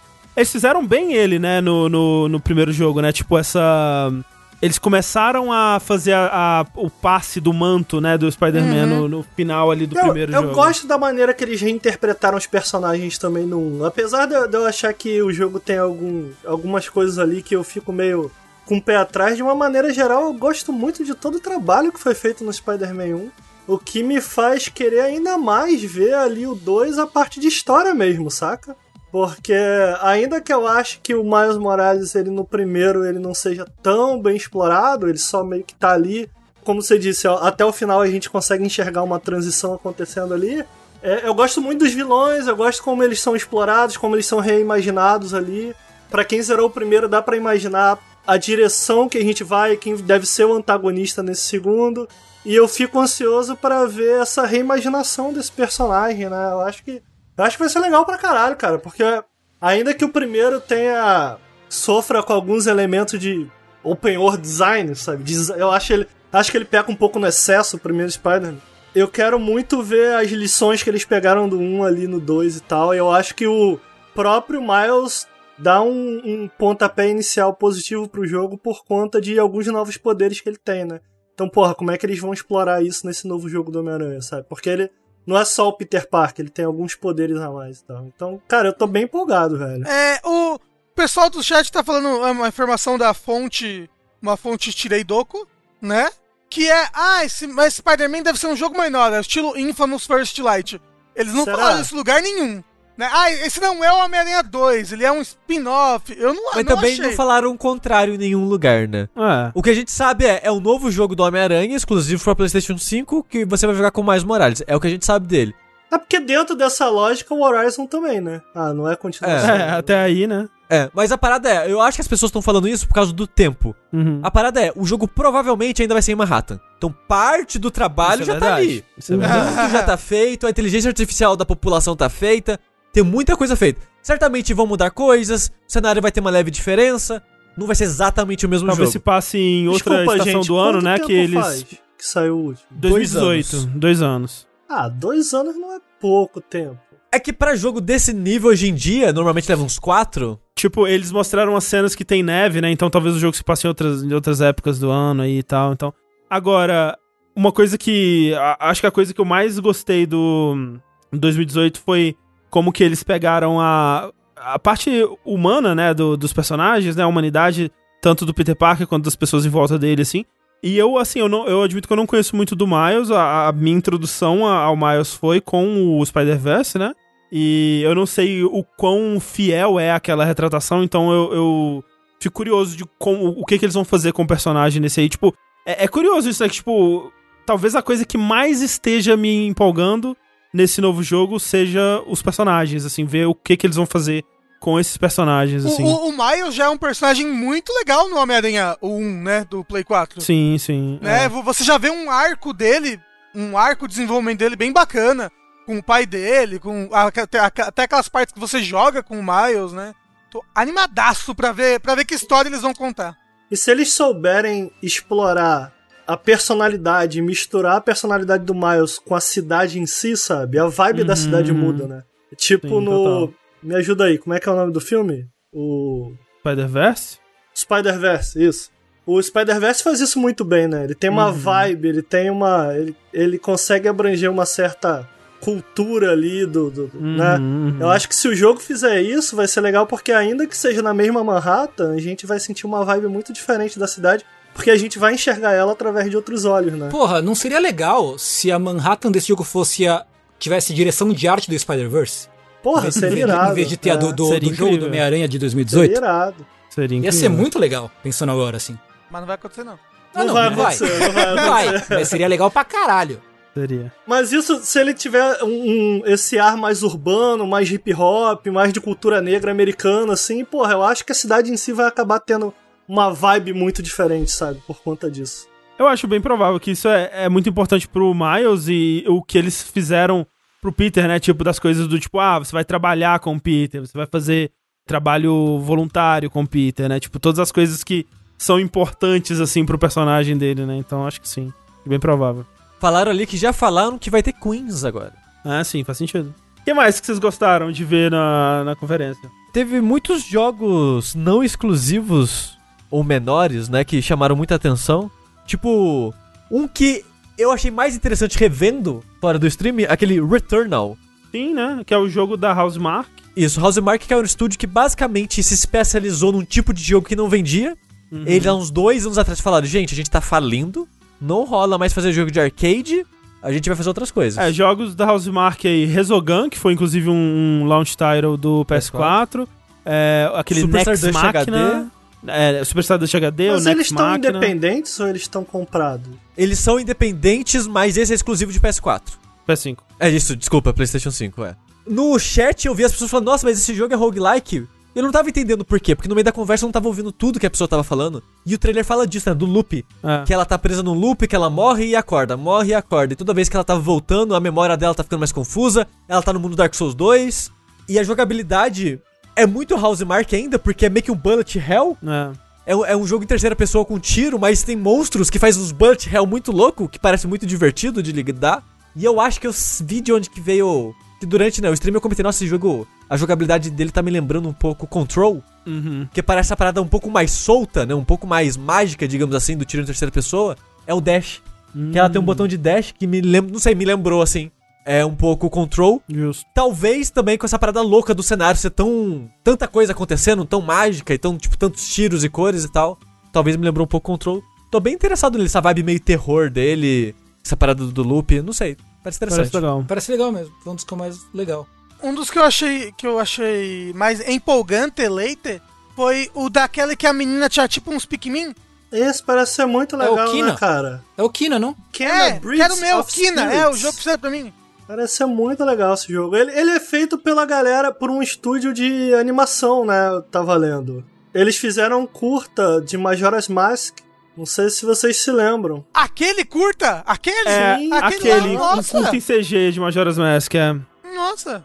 que ficou bem famoso, é bem, bem bonito, assim, e é, é o mesmo estúdio. Animado, hein? Animadão. É, no final das contas, eu acho que isso me fez me interessar mais por ele, assim, porque o curto é muito bem feito. Né? Pra quem não viu, assista no YouTube. É, e ele tá bonito, né, cara? Tá bonito. bem bonito. Tá. Tá bonito, aqui. né? Tá bonito. É, eu, eu, acho um dos mais bonitos do, do, do evento, sim, pra mim foi ele. Não, não lembrou um pouquinho uma pegadinha Zelda, não? Um pouquinho só? Lembrou, lembrou? Lembra? Assim, realmente, pelo trailer, eu não consigo saber como é que vai ser o jogo. Eu achei bonito, como o Ricardo falou. Eu achei a vibe bacana, me lembrou um pouco Zelda, me lembrou uma Zia, uou! Ela tem um cajado, ela usa o cajado pra fazer flecha mágica. E eu gosto, gostei muito dessa estética cartoon dele. Mas enquanto eu não ver um gameplay de um minuto, pelo menos, de alguma coisa, eu acho de muito difícil opinar. É, pelo pouquinho que mostraram, parece que vai ser meio que uma mistura de Zelda com Pikmin, assim, porque você parece É. que controlam os, os bichinhos lá do Chihiro, os bichinhos de, de fuligem do Chihiro, pra pular em cima do inimigo, aí você vai meio que atira uma flecha de luz, aí quica num, quica no outro, tal, tá certa. Aí um bicho morre e vira uma árvore, um bagulho meio Okami, assim. Então, cara, assim, tá visualmente interessante e, sei lá, conceitualmente parece interessante também. Ele tá muito bonito. Eu tô vendo aqui na live de vocês agora, realmente, ele tá muito bonito, caramba. É, ele é muito bonito. Eles escolheram bem né, essa estética que eu acho que é menos pesada, chutando, do que um jogo mega realista. Mas tá muito detalhado o cenário, tá muito bonito. Mas a vibe dele me lembrou, por algum motivo, Folklore, de PS3. É Tem verdade. É, tem uma vibezinha. tá certo que o Folklore é um pouco mais darks, mas me lembrou Aham. um pouco ainda. É, ele já tem data? Esse Kina? Ele tá pra... sem data. Sem É. data Ah, ainda. Ok. E não é exclusivo nem nada. Ele é exclusivo em console e temporário. Tipo, ok. É. Uhum. Tem o, o jogo do gato, né, gente? O Stray. É, o Stray, que eu tava procurando, e é um jogo que ele tá em desenvolvimento desde 2015. Acho que duas pessoas começaram a trabalhar, e aí você consegue encontrar um blog que era, tipo, era, o nome original era tipo Projeto HK, sei lá. E você encontra uns vídeos, assim, uns umas screenshots lá de 2015 deles experimentando, assim, tipo, com a movimentação do gato, o gato escalando objetos do dia a dia, assim, pra subir um muro e tal. E foi muito interessante, assim, como que o trailer foi apresentado, né? Você primeiro começa a ver esse mundo que a humanidade acabou, morreu, né? Aparentemente. É, alguma coisa aconteceu. E ele é habitado por robôs humanoides. Tipo, lembra, que nem o Sushi falou no, no- na live, lembra aquele Chap, né? Os robozinhos lembram o Chap, mas a vibe do mundo me lembra um episódio daquele Love, Death and Robots. Uhum. Que tem um episódio, acho que é o segundo. é, Se bem que lá, esse daí não tem coisa fixa, né? Maldita Netflix. Ele me lembra o, aquele episódio do, do Love, Death and Robots. Que tem três robôs, eu acho que é só eles conversando. Aí eles acham um gato, eles ficam seguindo um gato. E é no mundo que já acabou a humanidade. Então é um mundo que só tem robôs e gato. E esse gato é uma mochila, eu queria apontar isso pras pessoas. É, o gato ele anda pelo mundo, ele tem uma mochilinha e você controla o gato e escala as coisas. Parece ótimo. O, será que ele, é, que ele tem trabalho, bichinho? Você acha que Tem ele que é tipo um trabalhar pra carteiro? sustentar a família de gato dele. Ah, Agora que eu vi no trailer, mostra que ele é de PS4 também. Olha aí. Dá pra gente jogar ele, aê! Uhul. Ah, quero um gato. Quer dizer, que- eu tenho um gato. Eu quero jogar com o gato. O Rafa tem dois. Cadê meus gatos pra me apertar? O que mais que vocês curtiram? Eu gostei do Gatinho Punk, ele parece ser maneiro pra caraca. Eu gostei do Little Dev Inside e do Solar Ash. O Solar Ash é o novo jogo do pessoal da Hat Machine, né? Que fez o Hyper Light Drifter, que eu gosto muito. Não mostraram muita coisa, né? Mas só por ser um novo jogo. Pelo que eu entendi, é no mesmo universo também do Hyper Light Drifter, que eu achei intrigante. No início pareceu até que talvez fosse outro Hyper Light Drifter, né? Porque o personagem ele é bem parecido, né? Até no, no esquema de cores dele, assim, né? Ah, Eu admito que eu queria ver eles continuando na pixel art. Eu acho a pixel art de Hyper Light Drifter tão linda, cara, tão bonita, e eu fico meio, ah, não precisa ir pro 3D não, fica no pixel art aí. vocês Ma- ma- mandam ma- mesmo, mas tá? é porque esse jogo é 3D, Ricardo. Ele é. Ele a visão dele é diferente. Ele não é um jogo. Entendeu? De câmera fixa. Ah, então não tem como ser. eu entendi. É, é, eu acho que o Rafa que não entendeu o que o Ricardo queria falar. Não, então, pra, pro tipo de jogo que eles queriam fazer, não tem como fazer um jogo em pixel art, entendeu? Mas será que eles não estão fazendo o jogo assim porque eles queriam sair do pixel art? Não sei. Entendeu? O que veio primeiro? A ideia do jogo ou a ideia de sair do pixel art? Difícil dizer. Ah, É, e o que olha veio aí. primeiro, o pixel art ou o jogo? Mas de qualquer jeito tá bonito, né? Gente, tá bonito, né? É, é porque eu, eu lembro que uma coisa que me chamou automaticamente a atenção, para além das cores, da arte do Hyper Light Drifter, foram as animações, assim. Eu acho as animações do Hyper Light Drifter em pixel art muito bem feitas e tal. E a princípio, esse jogo ele não, não me chamou a atenção por isso, mas visualmente parece ser tão imaginativo quanto Hyper Light Drifter.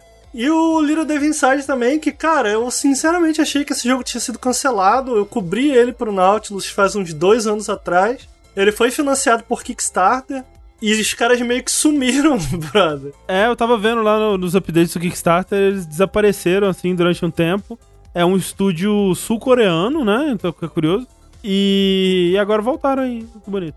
Não, você vê no Kickstarter lá, tipo, ah, Stretch Go pra Wii U, né? Pra você ver há quanto tempo ah, eles que... estão há muito tempo nessa aí, cara. Oh, mas no, no- no Kickstarter fala o que que é esse jogo? Como Fala, é que vai fala. ser? Uhum. É, qual a premissa dele? Então, ó, eu não sei o que mudou de lá pra cá, como eu falei, eu cobri ele pro Nautilus há dois anos atrás, então eu tô. atra- Agora, em dois anos eles sumiram, então eu acho que o jogo não mudou tanto. Quando eu parei pra estudar esse jogo, cara, o que me parecia é que era o caso de um jogo em que eles fizeram meio que um vertical slice, assim, tipo, cara, vamos fazer uma, uma, uma parada assim, vamos fazer um teste visual disso daqui, vamos fazer um teste de como funcionaria mais ou menos isso aqui, mas eles não tinham um jogo pronto, sacou? Eles tinham uma ideia bem. É, a ideia da ideia, assim, e eles botaram no Kickstarter e deu muito certo, né? E eu acho que por isso deu a treta que deu, porque dali pra você desenvolver um jogo daquilo ali, porra, e aí? Eu acho que nem eles sabiam. E aí, o que, que vai ser isso daqui, sabe? Tanto que você vê ao longo dos dois anos, enquanto o projeto vai se desenvolvendo ali no Kickstarter, eles tacando ideia e tal. Me parece que eles de fato trabalharam, mas me- o que me parece é que, sei lá, em um ano acabou o dinheiro, sabe? qual é? E tipo, cara, a gente precisa buscar outras formas de financiamento. Parece que eles conseguiram. Mas a ideia do jogo é meio que eles citavam muito um pouco de Diablo, do tipo de você ir evoluindo o personagem com novas roupas, novas armaduras e tal, e muito Monster Hunter, do tipo, cara, você tem que se preparar, você tem a cidadezinha, na cidadezinha rola uma história, porque ele tem uma narrativa, e na, na cidade você faz as compras, você se prepara, cria armadura e tal, pra ir à caça dos grandes inimigos, assim. Então, até onde eu me lembro, realmente era, é, eram esses pontos, assim, tipo, tem inimigos normais, onde você meio que. Porque ele tá aí, ele tem também muitos elementos de sobrevivência, de jogo de sobrevivência. Então você tem que beber água, você tem que fazer crafting ali em tempo real, né? Você tem que. Ah, o teu boneco passa frio, esse tipo de coisa. É, então, para você acessar uma nova área, ele ia ser um mundo aberto, mas para você acessar essas novas áreas, você tem que ir bem preparado. Então, sei lá, vou, vou estar aqui tipo Zelda. Você tinha que ter o casaquinho, ou então você tem que ter a pimenta e tal, porque eles citam muito Zelda também como referência. Tipo Monster Hunter, eles Me parecia ser um, me parecia ser um Monster Hunter mais story driven, cara. É, então, o que- lance, o lance é esse, que eu acho que o principal diferencial dele é o lance da cidade, né? Porque se você pega Monster Hunter ou outros jogos assim que você tem uma base, né? E, e você vai dessa base pega quests pra fazer e tal. Muitas vezes essa base ela é meio que um lugar estático, né? Onde as coisas estão lá, os NPCs estão nos seus lugares fixos e tal. Você fala com eles, faz as coisas e segue pra próxima missão. E, e acho que a- a- o grande diferencial é que essa cidade vai ser bem viva, né? E a história ela vai evoluir e coisas vão acontecer e tal. Então quando eles mostram no trailer, que ficou até confuso, né? Um aventureiro e um velho, assim, na, na- ficando em casa e tal. Não é que, sei lá, os dois eles têm uma relação direta ou que um tá na mente do outro, não tem nada a ver com isso. É só que o velho, o velho ele tá na, na, na cidade e é parte de uma história que você vai viver quando você voltar da sua aventura, basicamente, né? Ele é um dos personagens com quem você vai interagir. É pra mostrar o contraste entre a vida urbana e a rural. Isso, que é algo que o jogo vai cobrir as duas coisas, né? Mas me pareceu bem legal. Foi um dos que mais me chamou a atenção. Eu não sei se é um tipo de jogo que eu, né, pela, pela progressão dele vai me fisgar, mas eu quero muito ver de qual é que é, pelo menos. Outro jogo que veio aí na vibe do SSD é o Pragmata, que é um jogo da Capcom, aparentemente, que a gente não sabe absolutamente nada dele, fora esse trailer conceitual. Tinha uma vibe muito Kojima, viu? Vou te falar. é, tinha uma tinha, vibe né? bem Kojima. Tinha, tinha. Mas o que eu falei que ele é uma parada SSD, que o trailer é tipo um, lá, um cara com uma roupa meio astronauta andando numa cidade abandonada. Parece Times Square, assim. É, parece que tipo, o pessoal saiu correndo e abandonou os carros, abandonou É. tudo no caminho. Aí você tá lá, aí você joga tipo uma, um flare pro céu, aí aparece um holograma no caminho, aí aparece um robô gato, um, é um robô que tem um holograma de gato em volta, aí aparece uma criança, aí quando você tá interagindo com a criança e o gato robô holograma, aparece glitch de tela de monitor de alguma coisa no céu, o céu começa a dar glitch. É. Aí o céu quebra como se fosse tela e aparece uma, um satélite caindo. E aonde quebrou e fez o buraco, tá tipo espaço. É como se tivesse feito um portal entre, sei lá, o Times Square e o espaço. Aí nisso perde a gravidade, né? Eles começam a flutuar, eles quicam no satélite, eles entram no portal e aparecem na lua. Só que Tipo, então, não é Só um que portal, isso né? É tudo CG? Isso? Não, é, Não. é tipo um portal. Então, o lance, o que eu entendi pelo menos, é, é que é tipo é, é show de Truman, né? Tipo, eles estão num- numa redoma que tá fingindo que Você é o nosso... acha que é eu isso? acho que é isso, é uma tela ali, por isso que começa a dar glitch no céu. Então eles, eles atravessam, tipo, despressuriza, então eles começam a voar, eles atravessam e eles saem no espaço onde estava aquela redoma. E aí Agora eles faz vêm à todo sentido, Terra. André. É isso mesmo. Pois é. Pode ser isso, pode ser isso. É, mas assim, o que, o que me chamou a atenção, de novo, aquela vibe bem Kojima, bem. É uma vibe bem Yoji Shinkawa, assim, da tecnologia, né? O jeito que, tipo, a, a, roupa de astronauta, depois quando ele. O, o, o satélite tá caindo, ele lança, tipo, uma rede balão, assim, que é muito esquisito. Um visual muito único em tudo, assim, que, o- que esse trailer mostra. É. Que me deixou muito intrigado, assim. Eu não sei nada sobre o que vai ser esse jogo, Mas mas, eu vai tô muito lançar. intrigado. É Deep Down. O pessoal tá Isso. falando. Gente, A gente não sabe nem quem tá fazendo. É a Capcom. A gente não sabe Não, não, se é digo, interno alguma- ou se ela tá só interno. publicando. Quem tá no projeto não, assim, só que é uma das divisões da Capcom. E ainda feito na, na Range também. Uhum. Então, parece, eu tava, eu tava olhando, eu tava olhando no, no, no Twitter da, da divisão 1 da Capcom, parece que não é na Re-Engine, parece que outra, em outra engine. Aparece no logo, certeza. parece o logo da Range no Aparece, trailer. então é isso aí. Parece. Então Ah. é isso aí. Por falar então de Re-Engine, por falar de Capcom, por falar de Resident Evil, teve Resident Evil. Resident Evil Village People. É esse daí mesmo, que é bem o que os rumores. Quem diria, né? Os rumores estavam certos. Tudo, tudo. É, todos. Se você voltar aí. Se você voltar aí nos últimos 18 vértices de, de notícias que a gente tava cobrindo os rumores de Resident Evil 8, você vai ver que eles estavam 100% corretos. É exatamente aquilo, né? Ele vai se passar numa, numa vila, num lugar meio nevado. Vai ter uma vibe de filme de monstro com lobisomem, assombração. É, vai ser de novo com o Ethan Winters, que é o protagonista do Resident Evil 7. Vai ter o Chris meio que numa vibe meio vilão, assim. O que será que ele tá fazendo? Um Chris outro deformado, design. estranho pra caralho. Falaram no, no chat que esse design do Chris é o do filme mais recente. Então, pelo menos alguma consistência com alguma coisa tem. Com algum lugar do mundo. É. E, de novo, outro Resident Evil em primeira pessoa, né? o inferno do, do 7 vai voltar aí. Pois é. Eu gosto, aprovo essa, essa decisão de manter Resident Evil em primeira pessoa. Gosto, Sim. gosto também. Vou, vou sofrer, mas gosto. É, e eu gosto porque, tipo, ele parece, né? Tem sequências que são nessa tal dessa vila, que é um ambiente mais rural, mas também tem o que parece ser uma mansão que lembra um pouco mais Resident Evil 1, assim, né? A mansão do Resident Evil 1. Isso me deixou bem. E, e também um pouco do castelo do Resident Evil 4. É, então me deu mais uma vibe do castelo do 4, né? É, sim, sim. E eu gosto muito que eles retomem essa, essa parte meio. Sei lá, não, nem sei como definir, assim, essa parte mansão mal assombrada, sabe? Eu senti um pouquinho, um pouquinho Uhum. de falta de- dessa estética, assim. A única coisa que eu acho estranho é que, em teoria, o próximo Resident Evil depois desse é o remake do 4. É. E esse é muito parecido com o 4 já. Pelo menos no trailer, né? Pelo menos nessa temática, ele parece É. muito mesmo. É, é, é proposital pra reutilizar a É. coisa. Eu sinto que se fosse um jogo em terceira pessoa, eles teriam agradado todo mundo. E em primeira pessoa, eles ainda ficam. Tipo, é uma decisão corajosa que eu acho que eu apoio, inclusive. Eu gosto bastante do 7. Mas eu fico pensando assim, cara, que doido. ele- Eles foram bem corajosos, porque se eles lançam em terceira, eu acho que quem gosta do 7, assim como quem gosta dos mais recentes do remake, iam se sentir super satisfeito. Agora, nesse caso, em primeira pessoa, eles desagradam, né? É. Uma parcela dos fãs que querem a parada mais clássica. Eu acho que o, o Corajoso foi mais o 7, assim. E também em partes, né? Porque na época ele. É, o Resident Evil tava, em tava né, num, num período ruim, então ele precisava de uma chacoalhada. O lance é, desse 8 é que sim, tem um- uma galera aí puta, né? De esse não é o meu Resident Evil, que vocês fizeram com o meu jogo.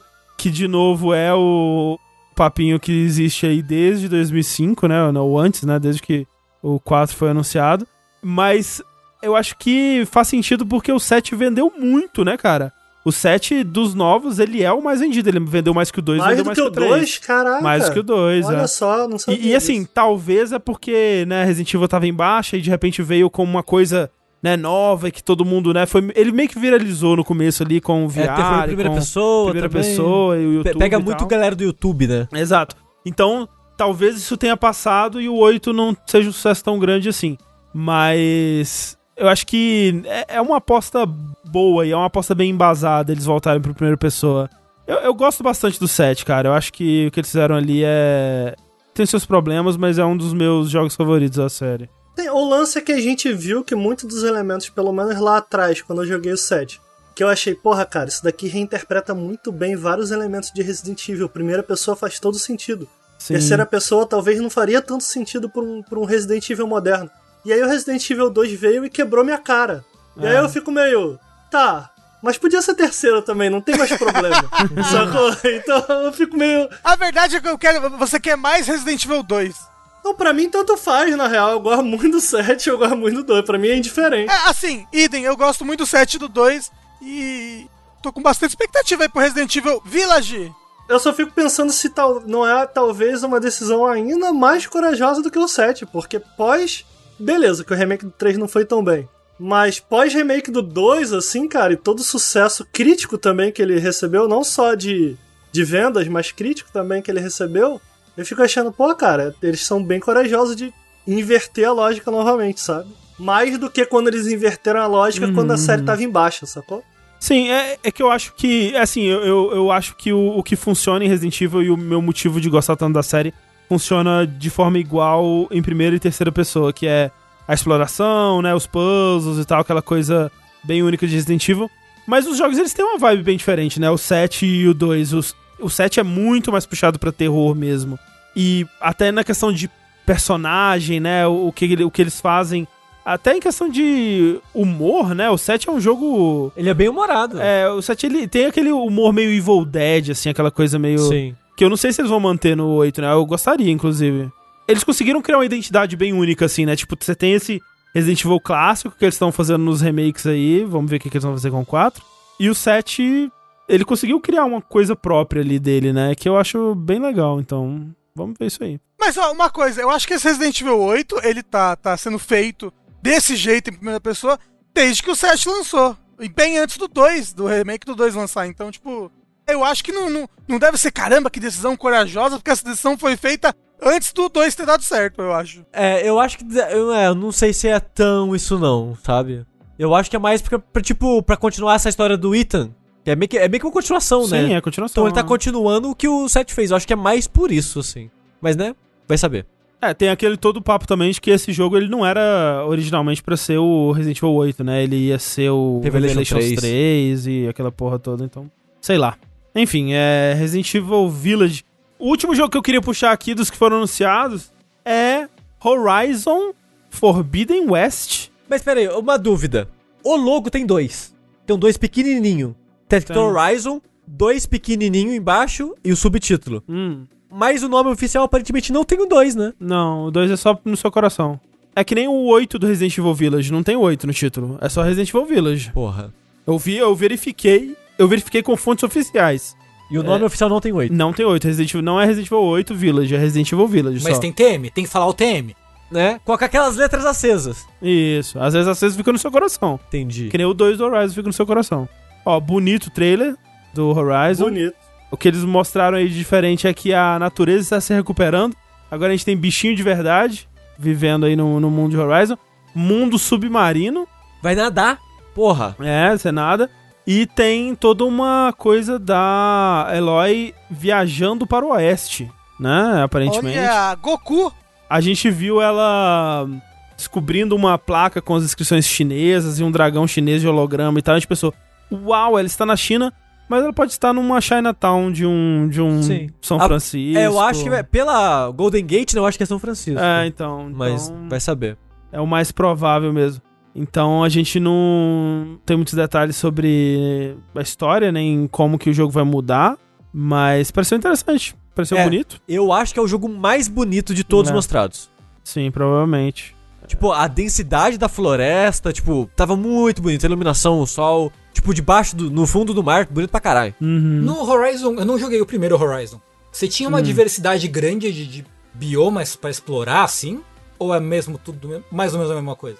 Meio que três biomas. Tipo, um que é aquela parada meio Inglaterra, Irlanda, assim, que é tipo grama com muita pedra. Uhum, É meio que uma florestinha assim. uhum. Tinha isso com neve e tinha um deserto. Pode crer. Tinha um DLC, o DLC não era o que vinha neve? Então, Isso. o DLC é total neve. Total neve. É. Eu nunca zerei o Horizon Dawn. Eu tentei jogar ele duas vezes e não, não, empolgou, não clicou. Eu precisava tentar de novo. Ele é muito um jogo que parece a minha cara, sabe? Sabe por quê, Rafa? É porque você é bobo. Deve ser isso mesmo. Você desvendou tudo, André. É, mas é a, a questão da beleza é de se esperar, né, cara? O primeiro é um jogo bonito pra cacete, É, muito bonito. cara. Sim. É absurdo, assim. Não, eu lembro que quando Eu queria anunciaram... seus argumentos, André. Calma aí. Isso é só isso? Acabou, era isso mesmo. Porra, André. Eu. E faz sentido, porque quando anunciaram um, era aquela luta com o T-Rex robótico, a gente já ficou tipo, não, aí é mentira. É, né? Não, aí não é verdade, não. Esse jogo não vai lançar assim, não. E lançou. Pelo menos na minha cabeça, eu acho que ele lançou igual, né? Eu acho que não teve um downgrade muito grande, não, se tiver tido. É. Então, tipo, o que mostraram tá muito bonito. Vai saber se vai terminar assim, mas também vai saber quanto que vai lançar isso daí. Esse é um dos que tá exclusivo só pra PS5, né? Pelo menos É. até agora É, não e anunciaram. O, o, o Horizon, ele tem uma coisa, pelo menos pra mim, do ponto de vista narrativo, que é essa. Como ele trabalha a curiosidade, em a sua do jogador em conjunto com a Aloy, assim. E uma vez que algumas coisas a gente já, já descobriu, eu tô curioso pra saber como vai funcionar, o que, que eles vão fazer pra mover a narrativa, assim, pra te manter interessado, porque eu sinto que isso é uma. É uma chave muito importante, assim, da narrativa do primeiro, sabe? Manter essa curiosidade sua e da Aloy em, cara, querer descobrir, querer entender o que aconteceu aqui, o que, porra, o que que tá acontecendo com o mundo e tal. É, então, no, no primeiro tinha muito isso, tipo, ok, o que que aconteceu pro mundo, né? Porque você vê que o jogo, ele é centenas, talvez milhares de anos depois que a, a civilização... É, Ruiu por algo. é, ruiu, algum- alguma coisa aconteceu que a civilização acabou. Você tem esses dinossauros robóticos agora, não só dinossauros, mas todo tipo de bichos robóticos vagando pelo mundo é, e se reproduzindo, né? E, e vivendo, tomando o mundo. E essas tribos, né, essas pequenas comunidades quase tribais e, e primitivas vivendo como caçadores e se escondendo e lutando, né, para sobreviver. E todo o lance da Eloy é que ela, ela começa a ser capaz de conseguir converter essas máquinas, né? E meio que controlar essas máquinas. E tem essa, essa, essa história no, no primeiro de você descobrir o que aconteceu com o mundo, né? Só que essa história meio que ela soluciona, né? Você, você encerra É, ela no primeiro. exatamente. Sem spoilers, gente. E tipo, a, a, a história, a trama do primeiro é maneira, assim, é legal. É bem Eu maneira. gosto, assim, é, tem gosto. duas tramas, né? Você tem a trama do que acontece no mundo da Eloy, que é a politicagem entre as vilas e, né, brigas de poder e tal, que eu não acho tão interessante assim. Mas toda a parte é, do mundo, né? O que, que aconteceu com o mundo, essa tecnologia, de onde ela veio, por que ela tá assim e tal. Eu achei muito, muito da hora. E é realmente é isso que o Ricardo falou. Você fica sempre curioso pra achar a próxima pedacinho de informação do que aconteceu aqui, por que, que as coisas são assim, então é muito legal. Eu tenho um conceito pra vocês. Que o primeiro, eles falaram que não era um, era um jogo pós-pós-apocalíptico. E agora que os animais estão renascendo, é pós-pós-pós-apocalíptico. Olha aí. Porra, é pós, aí pós, pós, pós, Olha pré-apocalíptico. só. É, é tão pós que virou pré-apocalíptico. Pré porque vai ter outro apocalipse no futuro, então é pré-apocalíptico é? já. Então, Já, já virou tua rodinha, já tudo. Incrível. Um jogo que me chamou a atenção, pro bem e pro mal, eu acho, é o Ghostwire Tokyo. Não, não esperava que fosse aparecer o Shinji Mikami ali na, na apresentação da, da Sony. De barba. De, De barba, CG. né? De CG. Barba de CG. É. Barba de CG, importante ressaltar. É, mostrando o gameplay, né? Porque quando, quando revelaram o Ghostwire Tokyo na E3 do ano passado, foi no ano passado, né? 2019? Foi 2019, sim. Foi, né? Na conferência da, da Bethesda, que, é, né, que foi toda aquela coisa da Ikumi Nakamura e tal, que todo mundo se apaixonou por ela e tudo mais. É, não teve gameplay, foi só meio que um lance conceitual. E agora eles mostraram gameplay. É, não esperava que fosse um jogo, jogo em primeira pessoa. Não, Sim, é, não. Não, não. realmente não esperava, né? E nem, nem que ele fosse tanto ação, né? Ele parece ser bastante ação. Pois é, pois né? é. Ele parece meio que um Doom de magia é, Uhum. coloridaço, assim, sabe? Fa- faz algum sentido isso, né? Porque é um jogo que É. você caça é, fantasmas e demônios, né? Tipicamente, né, com estética japonesa, de mitologia japonesa. Mas ele parece que é muito rápido e muito ação, mu- muito focado em ação. O que eu não esperava, então eu não sei como eu me sinto sobre isso ainda, pra ser sincero, assim. Parecem demônios digitais, né? Parece um, É. um demônio de computador, assim. É, é estranho, né? Pois é. Assim, eu gostei muito da estética dele, eu achei bacana. Eu achei Agora, legal. a estética é incrível, Agora, né? agora o gameplay pra mim só só jogando mesmo, porque expectativas eu não tinha nenhuma sobre o que, o que ele ia ser, sabe? A vibe de como você joga parece muito legal. Que é tipo fazendo uns jutsus, né? Você vai fazendo os- aqueles gestos e jogando uma magiazinha. Gesto magia, gesto magia. E a animação de ver o personagem quicando, né? Mudando de magiazinha é muito legal, porque é muito diferente, né? Pode ser que jogando só, tipo, segura o botão e né, É. o personagem faz aquilo e é meio que whatever. Mas em, na, na vibe, né? É, parece muito legal. Porém, o jogo parece bem arcade. Parece bem É. arcade. Ah, rolou uma quebra de expectativa, vai. Pelo Sim, pra sim. mim rolou. não é o que eu rolou sim, sim, esperava. Sim, sim. sim, não sim, é o que eu rolou. esperava. É. Eu ainda tô interessado. Tô curioso pra saber o que a Ikumi Nakamura queria pra esse jogo, que provavelmente mudaram, né? O que ela queria. Mas eu tô curioso pra ver o que ele é de fato. É. E, tipo, eu não sei o que eu esperava, mas não era isso, sabe? Aham. Eu esperava um Evil Within é, É. de coisas japonesas no mundo real acontecendo assim. Eu esperava coisa multiplayer mais- por algum motivo. É porque eu acho que tem. No primeiro trailer aparece, tipo, várias pessoas usando aquela máscara, eu acho. Nesse aparece, né? O, tipo, quando eles caem do prédio, assim, quando eles jogam no prédio, né? São, parece que vão- são várias pessoas do mesmo esquadrão, entre aspas, assim, né? Que vão caçar os demônios, sei lá, o que, que eles vão fazer. Mas tem uma. Tem um, um, um quê de que talvez tenha multiplayer. É, eu ainda tô interessado, eu gosto, gostei muito da estética, vamos ver o que vem por aí. Pois é, Não, tô bem ainda. pois é, pois é. Tiveram outros jogos, tipo Deathloop e, e outras coisas aí, mas são muitos jogos, né? E a gente tem ainda muitas notícias pra, pra falar. Antes da gente ir pras notícias, a gente tem que falar sobre o nosso... Modem. O modem, né? O modem, o roteador da Intelbras, que foi anunciado ali, que é a carcaça do PS5, que foi enfim revelada. E, pelo amor de Deus, eu preferia não ter nascido do que ter vivido isso. Que horror, que horror. Puta que É pariu. feio. Parece o Seto Kaiba, parece. Parece a cabeça do céu perfeito. Parece. Parece o, o quarto Hokage, né? Com a, com a gola levantada ali, né? Isso. Parece também. Parece. Mas, ó, vocês viram essa, essa, essa versão preta? Que não, não é, é só uma versão de gente. Ó, Ah, isso é feio também, é feio que também. vocês acharam? É feio é um também. modem também, é horrível. Feio igual. É melhor porque uma das coisas que me incomoda é o a maneira que eles fizeram o contraste do branco com o preto. Igual no controle. O problema principal pra mim é o branco e o preto no controle. Eu acho que é um dos consoles mais feios que eu já vi na minha vida. Porra, que isso, cara? Ah, cara, olha só, sabe o que é foda? Vocês querem o console? Vocês querem botar um videocassete do lado da TV? Eu prefiro. Igual, Pera, igual do que o isso, Xbox. eu prefiro. Que Caraca, falar- e vocês querem botar o videocassete, meu irmão? Eu quero um videogame que ele esteja lá, meu irmão. Que quando eu trago a gatinha pra minha casa, ela fala assim: Meu Deus, o que é isso? Que merda é essa? Ela vai falar, Que meu... modem é esse? Ela vai falar, meu Deus, quantos vídeos do YouTube eu vou ver com esse modem? Porra, o videogame, o design é ousado, irmão. O bagulho não. não, não Ela- que ela um vai- quadro- Ela vai entrar na sua casa e perguntar: Nossa, você tem rinite? Sushi. Parece um purificador de ar essa porra. Sushi, O videogame ele tem que ser esse adereço na sua casa que as pessoas olham e falam: Caralho, meu irmão, porra, isso daí que tu tem, ninguém tem na casa. Ela fala, porra, meu irmão, sabe que isso aqui, isso aqui é um Playstation, isso aqui é um objeto do futuro, irmão. Isso daqui não é um. um- Porra, porque aí o pessoal vê lá o Xbox, o Playstation. Ah, mas o que, que é isso aqui? Ah, o videogame. Ah, tá. Não, não, não rola o interesse. Agora o videogame ou- ousado, o visual, pô, o visual é diferente, cara.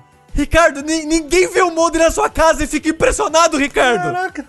O visual do Series X é muito mais legal. É muito mais legal. Tudo preto, tá, Rafa. O, o- o- o PlayStation ele tem personalidade, um negócio que tá na tua sala, ele, ele Tem personalidade, Ricardo. Isso não necessariamente é algo positivo. É, é a pessoa que fala, ah, não é que eu sou chato, eu tenho personalidade forte. É chato. é chato, sim. Ter personalidade forte não é uma coisa positiva. Tem personalidade. Não é uma coisa boa, definitivamente. André, eu acho, eu sou do tempo, entendeu?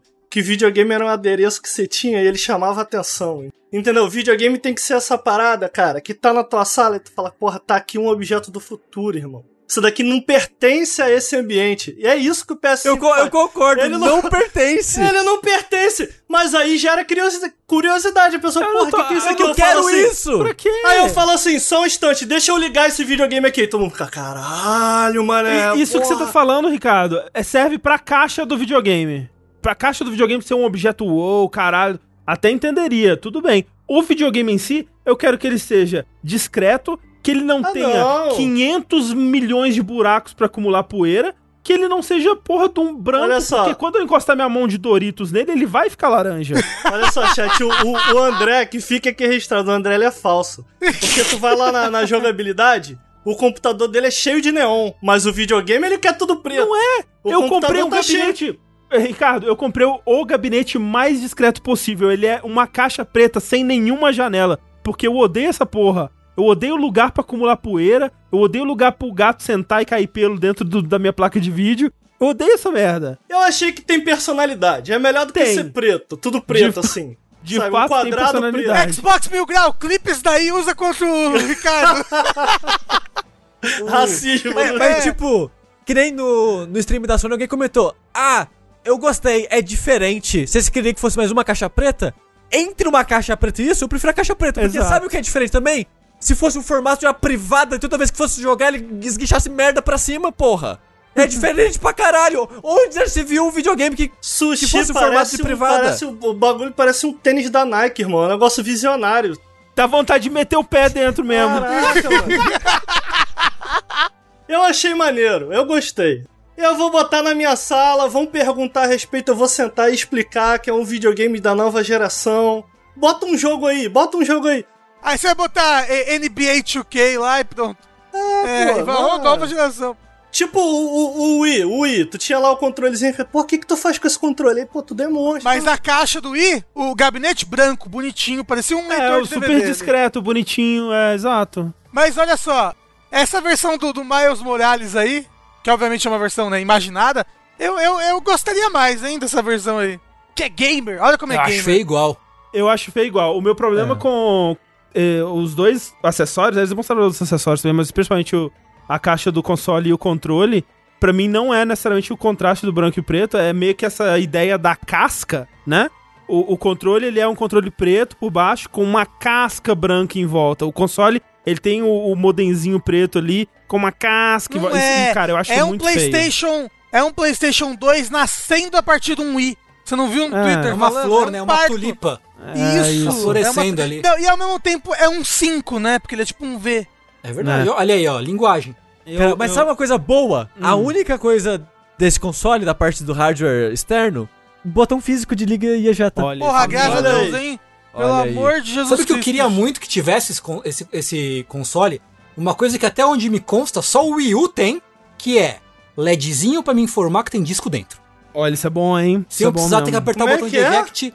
Porque o Wii U tem o LEDzinho Ah. pra mostrar que tá ligado, certo? Em cima Uhum. tem outro LEDzinho que se tiver disco dentro ele fica aceso. Então você sempre Mas sabe se tem é disco útil. dentro. Tá ligado? É. É, o PS3 tinha um esquema desse também, de mudar a cor. Mas nem precisa mais de disco, ô Tengu, porque tem a versão digital. É verdade. Pela primeira vez, né? Pela primeira Sim, vez. sim. É, o Xbox One tem, tinha, tem a versão que é a SED, né? Que é a.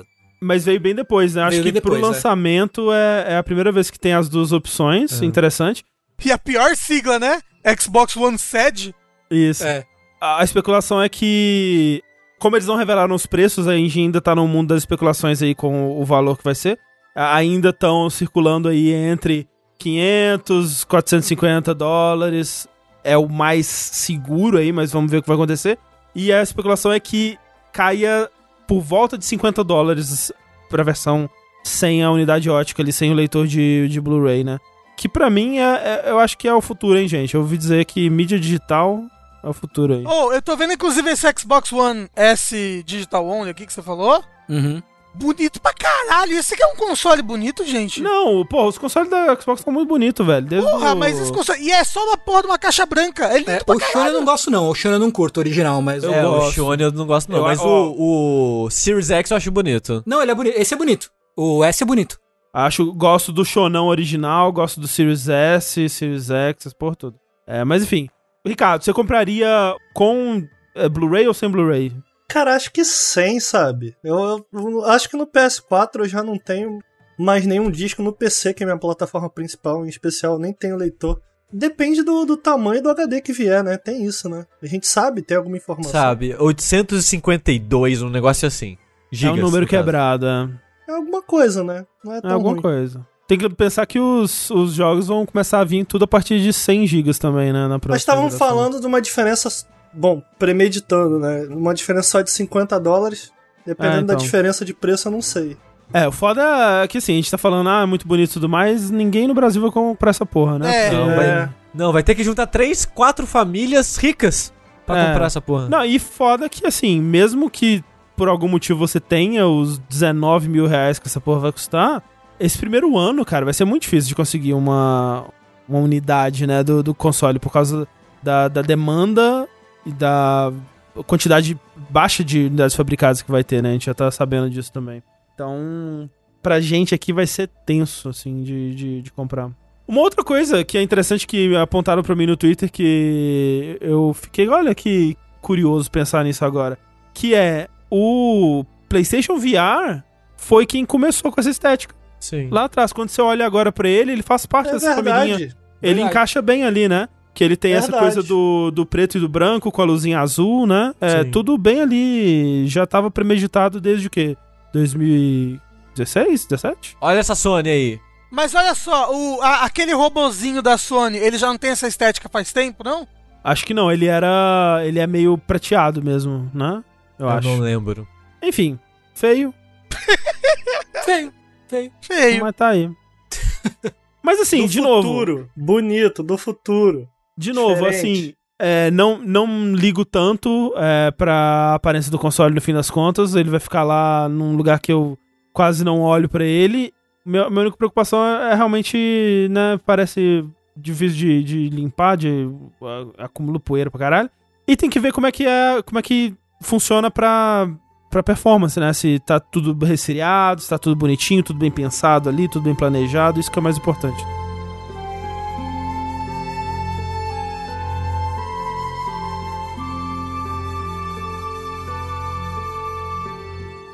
Vamos lá então pro nosso bloco de notícias. Nós temos notícias. Vamos dar uma corrida com as notícias, mas vamos falar de uma aqui que é muito importante, Rafa, que a gente tem visto aí, né, desde que começaram as manifestações nos Estados Unidos por conta da, da morte do George Floyd, né, o movimento Black Lives, La- Black Lives Matter. A gente viu várias empresas de games se manifestando, né, a gente viu várias é, adiando eventos, adiando é, updates até, né? Tipo, teve o Call of Duty que adiou o começo da, da temporada. A Sony mesmo adiou esse evento do PlayStation. O PC Game Show também adiou, né? Por conta do- das manifestações que estavam ocorrendo pra dar mais voz, né? não competir, né, com, com o que estava acontecendo. E a gente viu declarações da maioria das empresas. Eu achei curioso que tinha um site que estava listando a, a, as empresas que tinham se manifestado a favor e tal. Uma das que não se manifestou, o que é muito importante dizer, a Valve. Dona Valve não se manifestou, está em silêncio até agora, se eu não me engano. Eu não... É, Quantic Dream também não. Olha aí. Mas Quantic Dream é típico. Mas olha só, como você estava falando, teve várias declarações e tudo mais, mas como falou o criador do It.io, Leaf Corcoran, ele disse: Eu vi um monte de companhias fazendo declarações, o que é ótimo, mas acho que é extremamente importante encontrar formas de fazer um impacto enquanto algo tão terrível está acontecendo. Então, tipo, um quadrado preto em mídias sociais não é o suficiente. Queria encontrar uma forma de usar o que construímos, no caso a plataforma It.io, para fazer algo que realmente faria diferença. E com isso em mente, eles fizeram um bundle, né? O, o, o Itch.io, ele é um site de. ele é um marketplace de jogos independentes de videogame. Uma né? loja. É uma loja jogos. para jogos independentes. E eles fizeram um bundle com jogo pra um caceta. Deixa eu ver a quantidade. Um bundle com que começou com 740 jogos. Hoje em dia ele tá. é, hoje em dia. Hoje ele tá com mais de, de 1.400 jogos. Ele é um bundle que vai ficar vendendo até o dia 16, se eu não me engano. Ele vai vender por mais 4 dias a partir do dia da gravação desse, desse podcast. Então, até o dia 15 do dia 16. Então ele é um bundle que você pode comprar a partir de 5 dólares e vem 1.400 jogos. Desses 1.400 jogos, são jogos independentes. Tem uns jogos assim que a gente conhece mais como Celeste, é, Nine in the Woods, a Short Hike. Mas ele tem muito. Quadrilateral muito, Cowboy, Oxenfree, bastante jogo. é, Mas assim, né? ele tem bastante joguinho pequeno, experimental e tudo mais. Ele tem uns packs de assets também, né? Pra desenvolvedor, É, tipo de coisa. Então, mas o negócio é que esse bando ele, ele vai ter o. Todo o dinheiro dele arrecadado é revertido para duas instituições, que é o Fundo de Defesa Legal e Educacional da Organização Americana e o Fundo da Fiança Comunitária para presos em todo o território dos Estados Unidos da América. É, no caso a- é, da organização NAACP, que seria a Associação Nacional para o Progresso de Pessoas de Cor, lá nos Estados Unidos. E esse Fundo de Fiança Comunitária. é, então são duas organizações que trabalham com, com a causas da Black Lives Matter e, e que estão participando de tudo que aconteceu. Vocês sabem quanto tá o bundle básico? O mínimo que você tem que pagar? o mínimo que você tem que pagar é 5 dólares. 5. E você já leva todos os mil, mais de mil jogos. É, Exato. e- mas um negócio que eles perceberam, porque primeiro, esse bundle vendeu pra caralho. Vendeu muito. Tanto que no momento eles já arrecadaram mais de 5 milhões de dólares com a venda dos bundles. E eles perceberam que a maior parte das pessoas estão doando 10 dólares. É, a, mé- a média tá 10 dólares. É, a média tá 10 dólares. Então a maior parte das pessoas estão doando a, o dobro do que é o mínimo pedido. O que é algo de, é difícil de ver quando eles vendem. eu comprei, tipo de eu comprei. Eu paguei, eu paguei 35. Eu queria reforçar aqui que tem muita gente no chat perguntando se ativa na Steam. Não ativa na Steam, você baixa direto do. É DRM free, É, né? DRM Free. Isso, é DRM Free. Mas ele lá tem muitos desses jogos independentes que estão meio à margem, né? Muitas vezes são jogos muito pequenos que são sobre uma ideia. O que eu acho legal nisso tudo, no fim das contas, é- eu não sei como vocês aí que estão assistindo estão, mas eu muitas vezes me encontro durante a semana com pouco tempo pra jogar. E o que tem de legal lá é exatamente esses jogos que são sobre uma ideia. Então muitas vezes você tem mecânicas ali que, cara, você não encontra no AAA padrão, até no, no, no jogo independente main- mainstream. E são jogos que, cara, você experimenta, você, porra, cara, que boa ideia, que massa. E você tá pronto pra testar outro outro dia. Então você tem mais de mil jogos ali. E uma das coisas que me chamou a atenção, eu acho que o que vale a pena, talvez, pra quem tá pensando que talvez seja legal adquirir o bundle também é isso. São esses jogos super pequenos, micro jogos, micro indies mesmo, sobre uma ideia, sobre que explora uma mecânica de uma maneira que outros videogames padrão que você não encontra em consoles ou no próprio independente mais mainstream você não vai encontrar. Então eu deixo aqui até o apelo, mano. Ajuda lá, acho que acho que A causa é boa, vale né, muito- também, tipo... Vale muito a pena o bando, a causa é boa e acho que vocês vão acabar abrindo portas pra conhecer um videogame que talvez vocês não tenham sido capazes ainda de enxergar, o que acaba sendo bom até pra vocês. Vocês passam a ter uma visão mais macro. Mas tem muito joguinho indie, tem muito, tem muito joguinho indie bacana também, sabe? Tem Minit, tem aquele Super Win the Game que eu acho mó legal. Não sei se vocês já jogaram, mas ele, ele é uma plataforminha. Ah, tem o Piconico lá, que... Quem foi que comentou do Piconico? foi o Tem Rafa pico-nico? mesmo. Ah, porra, tem pico-nico, porra. Legal pra caralho. 5 dólares, gente. É, é aquele tipo de coisa que você fica assim, nossa, né? Será que eu mereço todos esses É. jogos mesmo por apenas 5 dólares? Mas, tipo, os desenvolvedores, eles estão, né, fazendo questão de contribuir, de participar, de fazer esse bundle cada vez mais interessante, né? Pra mais e mais pessoas contribuírem, porque realmente tá dando muito certo. Você vê casos como, por exemplo, porque essa coisa do bundle, né, é uma coisa que começou, né, bem lá atrás. Eu lembro no começo do Steam, os primeiros jogos, assim, que eu fui ter no Steam, muitos eram é, de bundles, né? Você comprava no, no Humble Bundle, tipo, vinha 20 jogos, aí você, sei lá, jogava dois e ficava os outros lá. E os muitos desenvolvedores foram vendo que essa coisa do bundle acabava desvalorizando, né, alguns jogos, assim, e que o jogo que ele tá no bundle, ele para de vender a preço cheio depois, né? Então muitos desenvolvedores foram meio que ok, talvez não seja uma boa coisa. E jogos como o Night in the Woods, por exemplo, nunca tiveram em bundle, né? Porque o, o Scott Benson, ele, ele era dessa mentalidade que ia desvalorizar o jogo dele. E agora tá aí justamente por causa dessa causa, né? Então vários jogos que não estariam em bundles, que nunca estiveram, estão agora. E a gente sabe que pra gente aqui no Brasil, jogos estão cada vez mais caros, né? Então é um puta negócio legal. E vale a pena dizer também que no itch.io, se você não conhece, né, de novo, é uma plataforma mó legal que tá sempre envolvida em causas sociais. Se você, se você for olhar lá na página de, de bundles dele, eles têm vários outros bundles relacionados a Black Lives Matter, bundles de criadores negros, né? E Uma coisa legal do It é que eles fazem curadoria, né? Diferente do Steam, sim, que exatamente. parece cada vez mais se esforçar para que os jogos independentes fiquem escondidos dentro da plataforma.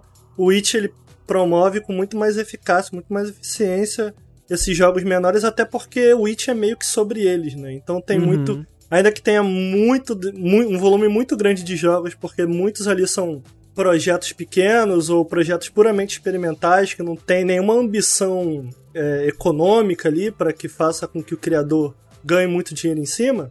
É legal que, apesar disso, o It mesmo ele tem essa ferramenta interna, pessoas lá dentro que fazem a curadoria dos jogos, então é até uma maneira de vocês, depois de adquirirem o, o jogo, dar uma olhada na plataforma Exato, para entender exato. como funciona. É uma puta plataforma legal, então fica aí a dica. Até que dia, Rafa? Do dia dessa gravação tem mais 4 dias. Ok, então corram.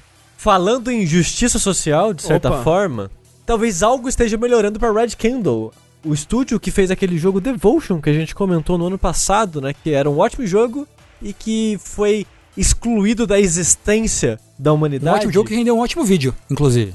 É, a gente tem um vídeo lá no YouTube. Se você quiser saber mais da história do jogo, né, o que aconteceu com ele. É, é legal que a gente tem um vídeo falando sobre essa história do do que aconteceu pro jogo sumir, né, e toda a Uhum. treta política. E o, o Nautilus fez um vídeo discutindo os temas do jogo, né, a- mais da parte narrativa. Os a- dois a jogos do história. estúdio, né, no caso. É, também, eles né?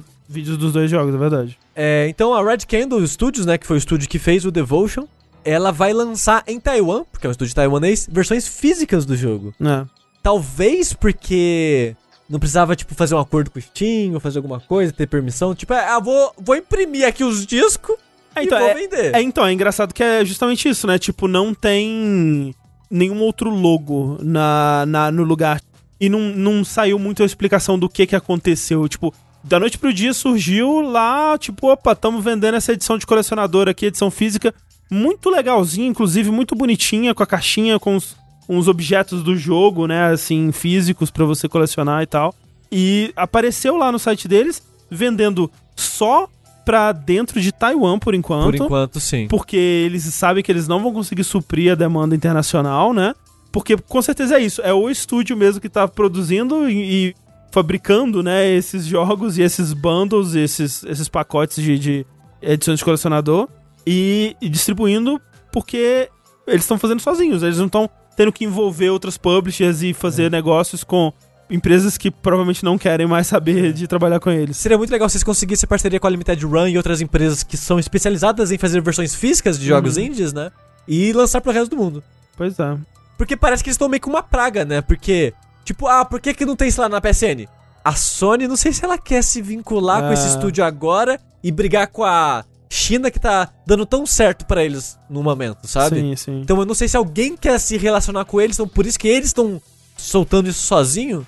Então seria legal se uma, alguma outra empresa indie, né, que não tenha tanto ADV assim pra China, eu acho, não sei, vai saber, Ah, é, pudesse ajudar eles a Putz, lançar isso pro resto do mundo. eu adoraria comprar essa edição, velho. Tipo, eu vi ela lá no, no, no site eu falei, cara, quero, me dá. E eu fui Vem- tentar vem comprar com, e não... Vem com aquele selo amarelo. Nossa, não, cara. Eles teriam que ter muita, muito Cara, desprendimento imagina, pra imprimir imagina o o tamanho, selo. o tamanho da coragem que tem que ter, cara.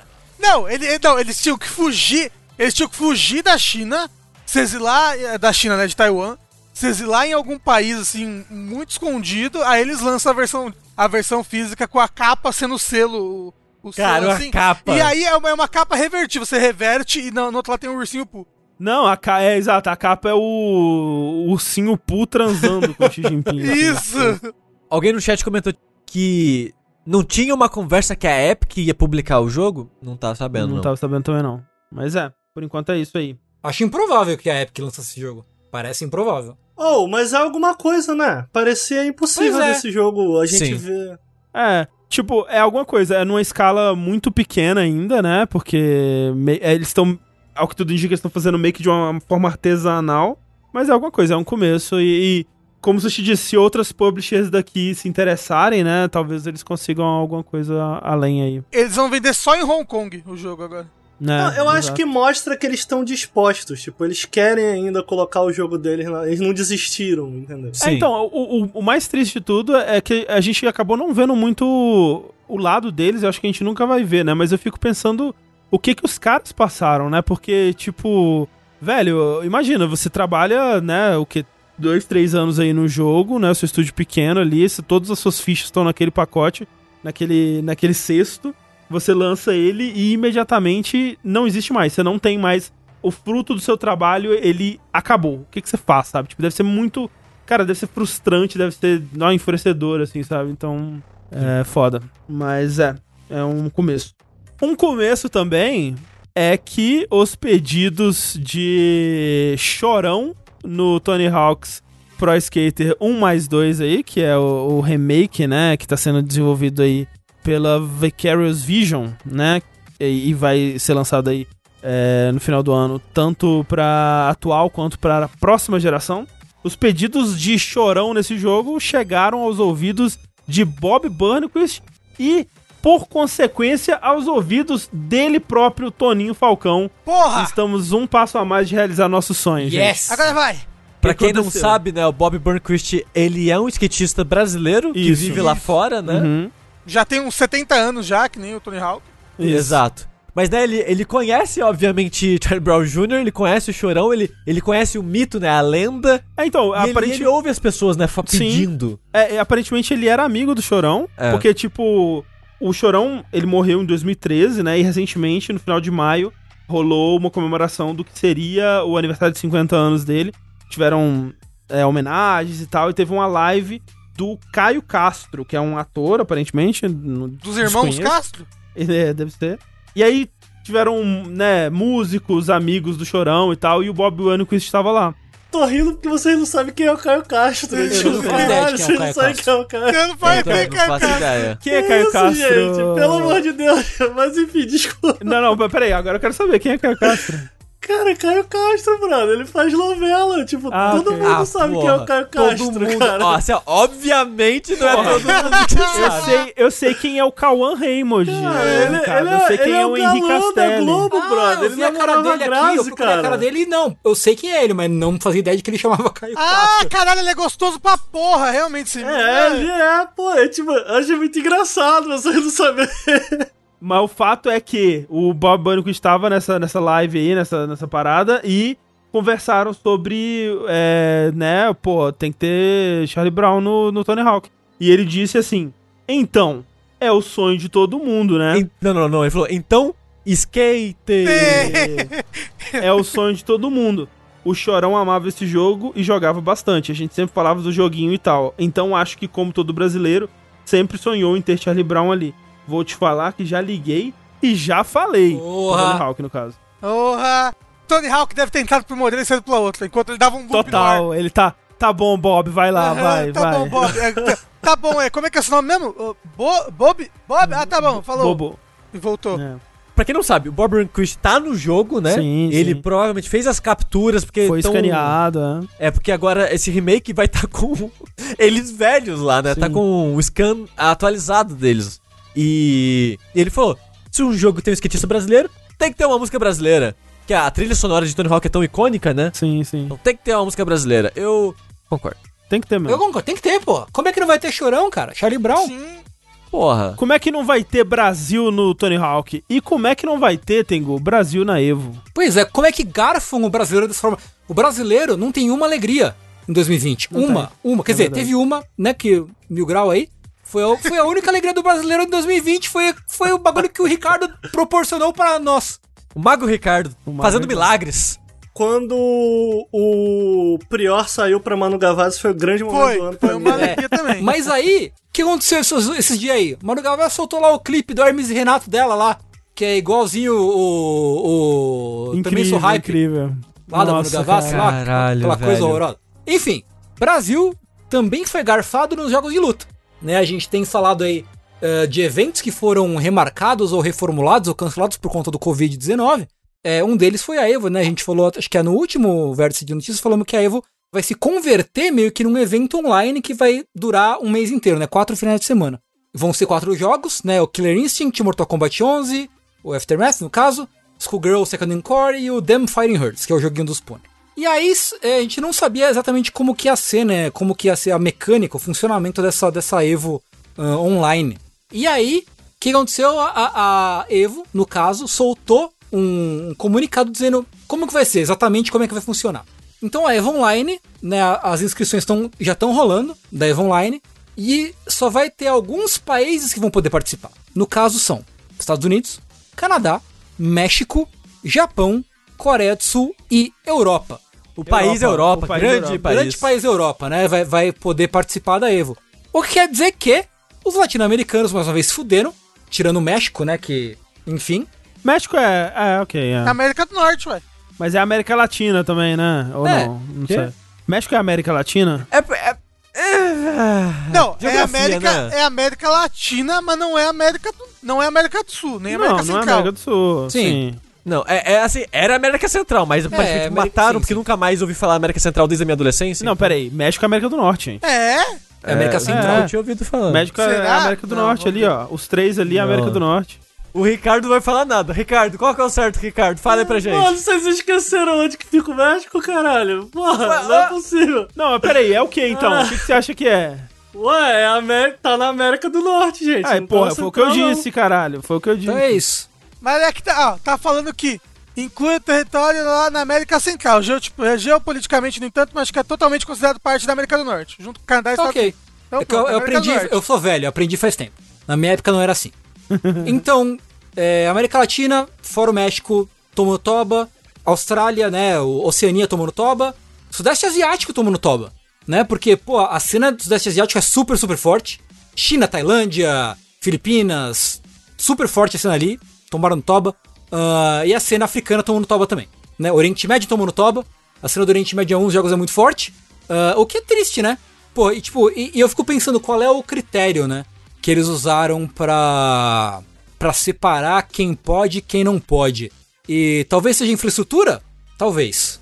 É, latência não é, porque vai ter partidas entre Estados Unidos e Japão, né? Estados Unidos e, e Europa. O que eles disseram foi que é coisa de licenciamento e, e leis, né? Mas é, eu não sei o que, que de fato isso significa e até que ponto isso é a verdade mesmo. Se você nem onde fica o México, eu vou entender de lei. Exato. o, que, o que me perguntaram até, no, levantaram de questionamento e eu fiquei pensando e eu não encontrei uma resposta, é tipo, ok, eu sou um jogador brasileiro. Se eu quiser ir pro México e participar de lá, eu posso? Não pode porque não pode sair de casa. É. Primeiro porque não pode sair de casa. Não, primeiro porque é o brasileiro tá barrado em tudo quanto é país. Brasileiro- Exato, o brasileiro- México não vai nem te aceitar, é, né? brasileiro Então não pode isso. entrar no- nos Estados Unidos nem na Europa agora também. A Europa barrou o brasileiro. Pois é. E o México, um grande país da Europa, como todos sabem. Ah, mas eu imagino que brasileiros que moram na Europa e tal possam. Ah, não, mas aí Não? sim, né? Eles moram lá. É. É, o Rafael fez uma pergunta ali, ó. E uma VPN safada, é verdade. Se fizer sua internet parecer que tá dali direto do, do talvez. Canadá. Talvez. Pô, mas com VPN vai lagar muito, mano. Com VPN você não vai ter condição. Pois é. de- Mas é bom, você usa o lag a seu favor, você teleporta pelo cenário, mata todo mundo. Aí vai ser realizado então em três regiões separadas, né? A primeira Estados Unidos, Canadá e México, Américas, basicamente. Região 2, Japão e Coreia do Sul. Região 3, Europa como um todo, o grande país Europa. Essas regiões elas vão enfrentar umas às outras ou vai ser tipo um campeonato fechado dentro daquela região? Eu acho que vai começar uma enfrentando a outra, mas eventualmente imagino que elas vão ter que se enfrentar entre si, né? Em algum momento. E aí é que o bicho vai pegar. O lag vai pegar. Pois é, triste que o Brasil ficará de fora dessa, desse, desse, desse espaço que é um dos poucos lugares em que o Brasil dá umas alegriazinhas pra gente de vez em quando, assim, sabe? Sem Street Fighter também, né?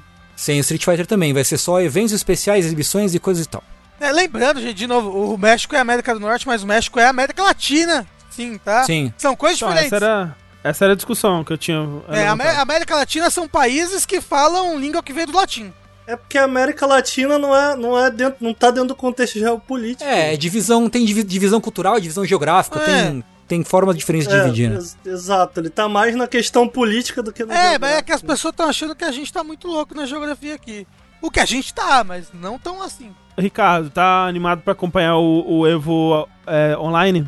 Não tô não, não tô não, nem um pouco. Por causa dos jogos ou por causa da ausência de calor humano?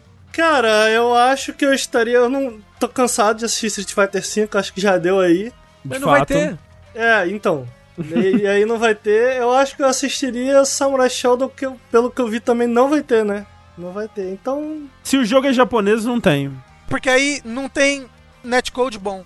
O único jogo que me, que me empolga de assistir desses quatro aí é o Killer Instinct, que é bem, bem legal de assistir, na verdade. É, nunca assisti, cara. Pô, é bem maneiro, viu? É bem legal mesmo. Mortal Kombat eu já tentei, mas eu acho ch- chato de assistir, cara. Não, não, não gosto de assistir Mortal Kombat. De vez em quando eu assisto Sonic Fox jogando, mas não acho muito legal, assim. Eu, eu, eu gosto de assistir Dragon Ball, cara. Eu, tá aí, desse, de todos esses jogos de luta recente, eu acho que o Dragon Ball é o que eu mais gosto de assistir. E o, do, e, e o jogo dos pôneis? Ô, Ricardo, você não quer assistir?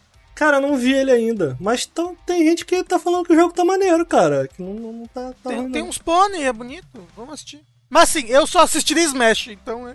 Não, agora vai ter que assistir o jogo do Pônei. Você chamou o Ricardo, agora vocês É dois vão fazer uma live. Vamos fazer live, Ricardo, assistindo o jogo do pônei. Comentando. Vamos, assistindo e comentando tudo que a gente É, entende. inclusive eu gostaria de relembrar a todos que estão aqui e a quem tá no chat também, que quando eu fui na casa do Rafael, a primeira partida de Smash que a gente jogou, eu ganhei. Você não ganhou, Ricardo. Só queria, eu só queria deixar isso aqui Ricardo, você perdeu todas pra as partidas. vocês aqui. Como você é mentiroso? é. Absurdo isso daí. Mas vamos falar de jogo bom aqui, porra! Finalmente! Ah, agora passou, vai. Passou esse vértice todo só falando de jogo ruim, jogo que ninguém gosta. Vamos falar aqui do que o povo queria, André. O que, que o povo tava clamando pelas ruas? Justiça? Não. O pessoal Corte de queria... cabelo? É, corte de cabelo. Não. É, o pessoal queria era a vacina do coronavírus. Mas também o que o pessoal queria era mais Alex Kidd. Mais Alex essa grande franquia que todos amam. Puta merda. Olha aí. E ontem Cheia de jogos clássicos e Não, mas queridos e bons. é uma franquia que tem um jogo muito bom, tá? Que é o Alex Kidd em, em Miracle World. É uma franquia de um jogo só. É, tá bom. E é muito bom. É, É assim, bom, né? é muito bom sim, tá? e ontem, no Summer of Gaming do IGN, não confundir com o Game of Summer, nem com Off Game Summer, tudo mais, porque vários nome parecido. Da eles anunciaram, a- alguém, alguém anunciou Alex Kidd em Miracle World DX, Director's Cut, que obviamente, né, o diretor do Alex Kidd original veio, né, voltou da cinza, seja lá quem ele for, e resolveu dirigir. Com uma faca e cortou tudo, né? É Isso. assim faz, é. Isso. Que é uma versão do Alex Kidd Miracle World, o jogo Mas peraí, peraí, peraí. O jogo não chama Director's Cut, não, né? Pelo amor de Deus. Não, É é DX. DX É que é Deluxe. É Deluxe. Ah, Deluxe. é Deluxe.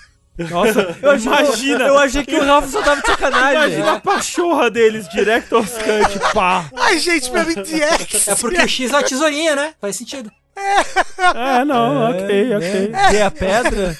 Alex Kidd Miracle World Snyder Cut. Isso. Snyder Cut. que eles anunciaram aqui agora. E ele é todo bonitinho, ele é todo cartãozinho. E ele tem a opção de você voltar pros gráficos antigos.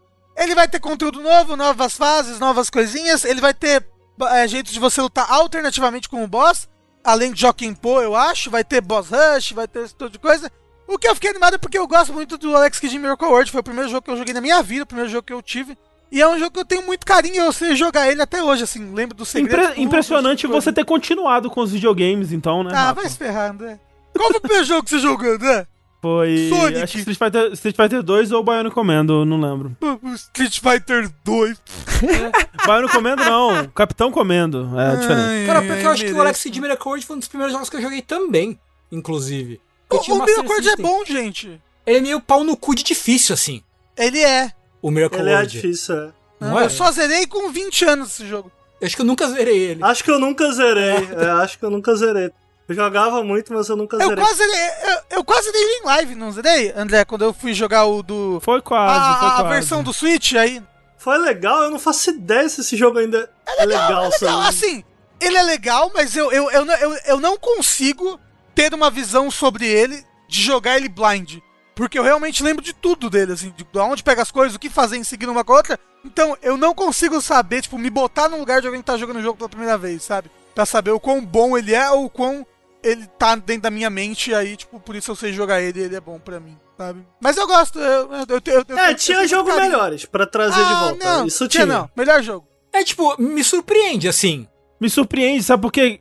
É, porque é só brasileiro que gosta de Alex Kidd. É. Sabe o que, que é? Ó, Vector Man, Ristar. Exato. Não. Ristar é bom pra caralho, a SEGA podia realmente trazer de E volta. né? Vector, vocês jogaram Vector Man? Eu adorava Ah, Vector, Vector Man. Man, mas- É, legal. o Vector Man é ruim demais. Aero de Acrobat. não, credo. também é ruim. O 2 o dois é legalzinho, um é bem... Rock Rodent, né? Isso. Nossa, Punk é Skunk. outra merda, gente. Agora, Ristar... Ristar é bom pra caralho. Porra, Ristar é irado, muito mano. bom. Zero The Kamikaze Squirrel. Porra, Comic Zone, velho. Ty The Tasmanian Tiger. Comic Zone também é ruim, na verdade. Fica aí. Para, para. Comic Zone é legal até Ah, hoje. não, não, Billy não. Hatcher and the Giant Egg. Olha, Rafa, se, você, se Alex Kidd é bom, Comic Blinks Zone é the perfeito. Não, mas. Comic Zone é do Mega Drive, é outra geração, você não pode comparar. Assim, os dois jogos têm problemas parecidos, que é a primeira fase é legal, depois vira uma merda. Não, Alex Kidd é legal por várias outras fases. Mas ó, você sabe por que estão fazendo isso com o Alex Kidd, né? Por quê? Não especificamente com o Alex Kidd, mas Hum. atrás do que, que eles estão indo, né? Porque ele vai entrar no Smash. Yeah! Não, do Monster World, Mas é a mesma... É a mesma... do Wonder Boy. O que, que tem Wonder Boy? É, é a mesma Ah, ideia entendi, de remake, entendi, né? Entendi, é o de mesmo você tipo poder de saltar remake. entre, Sim, de atualizar sim, o sim. visual, mas manter Ah. o jogo.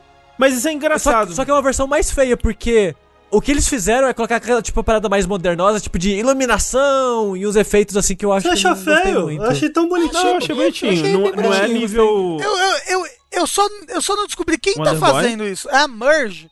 Então, aí eu, eu fui atrás disso aí também, porque eu fiquei confuso. Tipo, é, eu fui ver quem tava fazendo, e quem tá fazendo, quem tá listado fazendo é essa Merge Games, que na verdade é uma publisher que costuma fazer muitas versões físicas desses jogos é, mais retrô, assim. Então eles fizeram versão física do Streets of Rage 4, por exemplo. Mas eles são mais uma publisher, né? Eles não, eu- até onde eu vi, eles não têm jogos é, desenvolvidos por eles. E aí, por exemplo, se você for no Steam, eu acho, tá listado lá entre desenvolvedores Merge Games e Junkin Team, que parece ser uma equipe só pro Alex Kidd, porque não tem site e não tem outros jogos no, né, na bagagem aí. O Alex Kidd, inclusive, é uma IP da SEGA, não?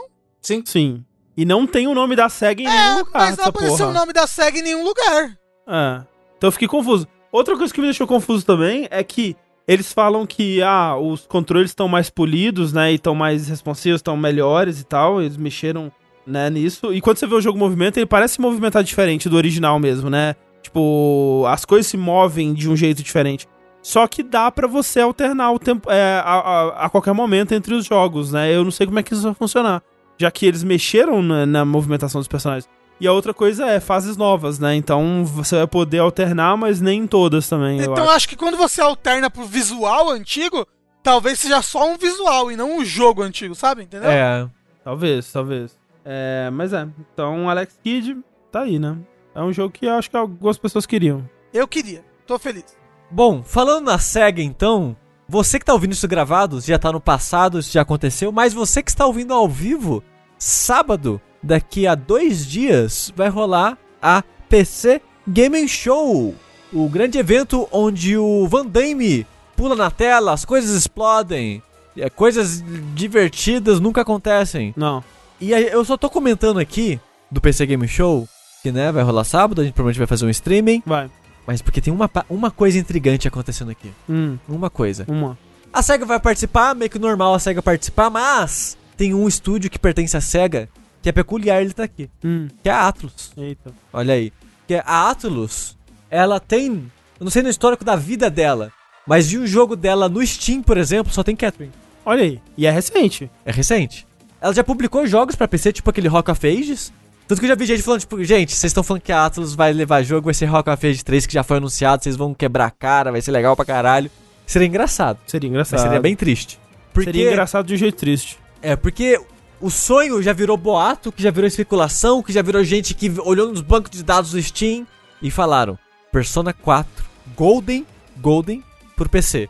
E não só isso, anunciado e lançado durante o BC Game Show. É, vai ser aquele Shadow Drop ali. No sábado mesmo, dia 13, ele já vai estar disponível pra ser comprado. E é tipo, é- é- essa parada tá num nível que já, já não é mais rumor, né? Porque os caras já mostraram screenshot do Persona 4 no, da- no banco de dados do Steam, a porra toda. Pô, Vai rolar. É isso aí mesmo. É. E o outro, esse eu acho que é mais boato, é que falaram que também vai ter o Persona 3 Portable. É. Que é a melhor versão de Persona É, 3? pra mim é. Eu acho. É. É. Eu acho. É porque a- o Portable Eu só é a, joguei a original. é a que não tem exploração nos ambientes, mas tem controle da party, né? É, você. As dungeons é 3D normal, fora da dungeon que é só cursor. E dá pra jogar com a menina, né? Que é top também. E isso é bom? Eu acho bom porque você controla sua party. No 3 original e no FES, você não controla sua party, porque não entra na minha cabeça isso. E tem a personagem feminina que é só exclusiva do Portable. Qual é a versão? Eu cheguei a jogar uma versão em que as, as roupinhas mudavam. É o essa? FES. Que é do Play 2 também.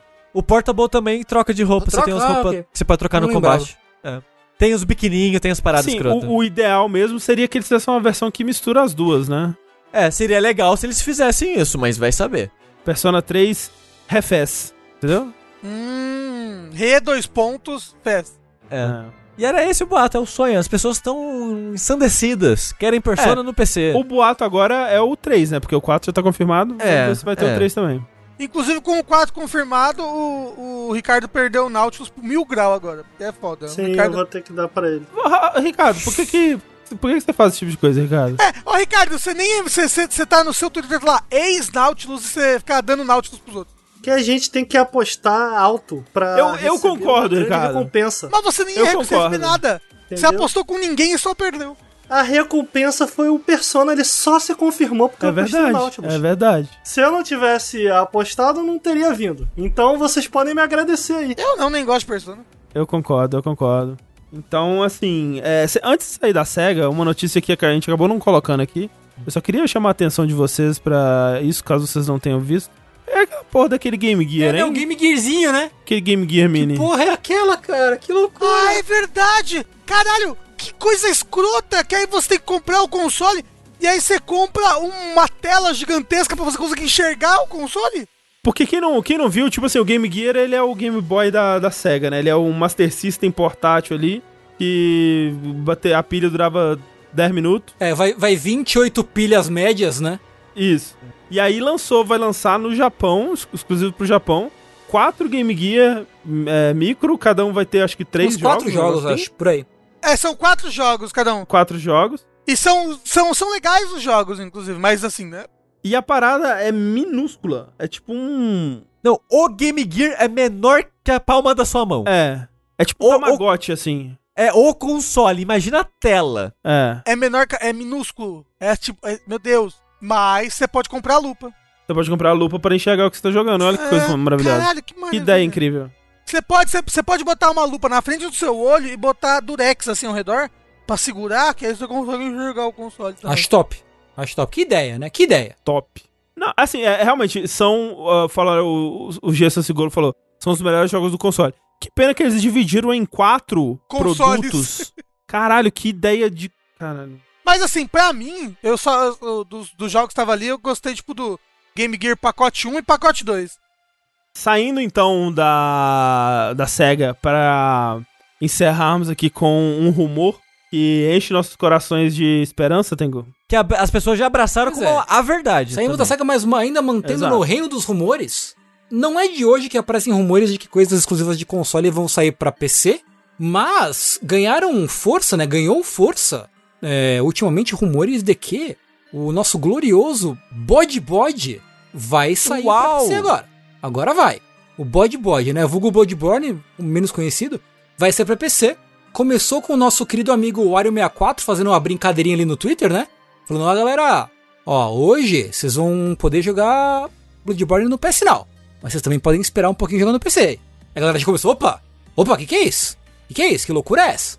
Logo em seguida, uma, uma streamer chamada Casey Explosion é, meio que começou a, a brincar com a ideia e meio que promoveu uma caça ao tesouro valendo dinheiro por pessoas que tivessem informações sobre o possível lançamento do Bloodborne para PC. E aí ela postou logo em seguida que ela conseguiu de fontes fidedignas, fidedigníssimas, de que sim, vai ser Bloodborne para PC. Que ele ia ser anunciado, né, não só para PC, mas também para PS5. Que seria anunciado aí no evento da, da Sony, né, que a gente assistiu hoje, mas acabou não rolando, aquela coisa toda. É, Né? já, ou seja, já é um rumor que já, Pois é. né? Que era pra ser anunciado no evento hoje e não acabou rolando.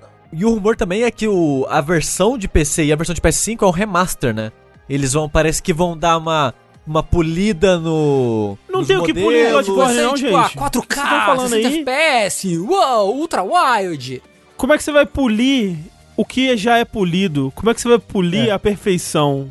É, será que na versão de PS5, se esse remaster existir, não vai ter load, então? Seria cômico, né? Um jogo com load gigantesco virar um jogo Mas sem como é, load, que, hein? como é que você vai ler as É, tutas? como é que você vai É, ler, ler, é ler o logo né? do Me jogo, dá né? dois, dois minutos de novo pra dar... Isso. É... Ó, eu tava com fé nesse, nesse rumor e agora eu já tô desacreditado já. Eu, eu acho que nunca ia ser falado nesse evento, porque é um evento pra PS5. Eles não iam anunciar algo desse tipo aqui. Eu acho que ia, ó, porque nesse evento eles anunciaram jogos que vão sair pro PC também.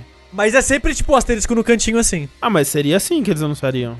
GTA V, abriu o evento. É, Mas pois isso é. é GTA V, Rafa, é GTA V, não é Bloodborne. Bloodborne é muito melhor que GTA V. Jamais Eu não tô falando de qualidade. Aqui ninguém tá discutindo isso. Eu, eu acho que o sonho não morreu, mas eu tô achando difícil de acreditar nesse rumor aí, hein, cara. Eu não sei, eu queria muito, mas eu tô achando Pois difícil. é. Supostamente esse, esse remaster também ia ser feito pela Bluepoint, que fez o Shadow of the Colossus, tá fazendo agora o, o Demon Souls. Ah, e teve mais um youtuber, né? o- um tal de PC Gaming Inquisition, que também né, deu, falou, não, vai rolar mesmo. Outra empresa listada como que estaria supostamente trabalhando nesse remaster é a Qlock, que é a empresa que trabalhou no remaster do Dark Souls. Já não tem um bom histórico. Faria sentido. Faria, faria sentido. Mas assim, não tem nada tipo, ah, não apareceu no, no, no Steam Database, não tem nada eh, sólido, nenhuma prova mais concreta, nenhum indício mais concreto de que esse jogo vai sair de fato, mas assim, não seria algo inédito, né, em termos de Sony, ainda mais agora que ela tá começando a soltar algumas coisas dela pra PC, né? É, eu, eu, eu acharia bem mais improvável se o Horizon não tivesse sido confirmado pro PC, Sim. sabe? É, eu acho possível, mas pouco provável. E perguntaram ali, ué, por que, que ninguém perguntou pra From? Porque obviamente a pessoa, você pergunta algo, sempre a empresa fala, eles vão, não, eles na lata, eles nem pensam duas vezes, verdade, É, na se hora. você pergunta muito rápido, a pessoa às vezes ela. Eu só vou lembrar uma coisa pra vocês. Foi o ano passado, ou retrasado, perguntaram: Ô Miyazaki, tá com um rumor aí de um remaster, remake aí de Demon Souls? Tá, tá sabendo de uma coisa? Ele, não. Ele obviamente tava sabendo se isso tava sendo feito. É, mas assim, a From não tem envolvimento nenhum com o, o remake de Demon Souls. E talvez não tenha envolvimento nenhum com o remaster de Bloodborne, né? Então, Mas tá sabendo, né, gente? Pelo amor de Deus. É. às vezes ninguém contou pra eles. às É, alguém tipo falou, ô seu Miyazaki, Eu tô fazendo um corno. negócio aqui, hein? Quem que é você, menino? Que como você conseguiu meu telefone? Eu acho muito pouco provável que a Sony não tenha chegado na, na From e perguntar se ela não queria se envolver de alguma forma no projeto. Será? Pouco provável. Sei, a soberba da Sony, hein? É, A Sony falou, deixa que eu faço eu mesmo isso daqui, ó. é isso aí, gente. E com essa, com a soberba da Sony, a gente encerra mais um vértice. Yay! Ê, palmas pra gente. Sobrevivemos até aqui. Ricardo, valeu pela sua participação. Você quer dar um lugar aí pras pessoas te, te seguirem na internet, alguma coisa assim? Cara, eu tô com muito seguidor no Twitter. Eu tô me sentindo o PC Siqueira. Ô, me- não, não, pelo amor de Deus, não sinto não, PC boa, esquerda, né? porque... É. Agora- Ih, desculpa, não, eu não tô me sentindo o PC Siqueira, não. Hoje Eu não é tô, não. péssimo momento pra você sentir Não o tô. PC esquerda. Deixa pra. Valeu, André, obrigado pelo espaço aí. Pode continuar, André. Pode continuar. Eu acho que só encerra mesmo. Eu acho que só é. Obrigado, gente. Até a próxima. Tchau.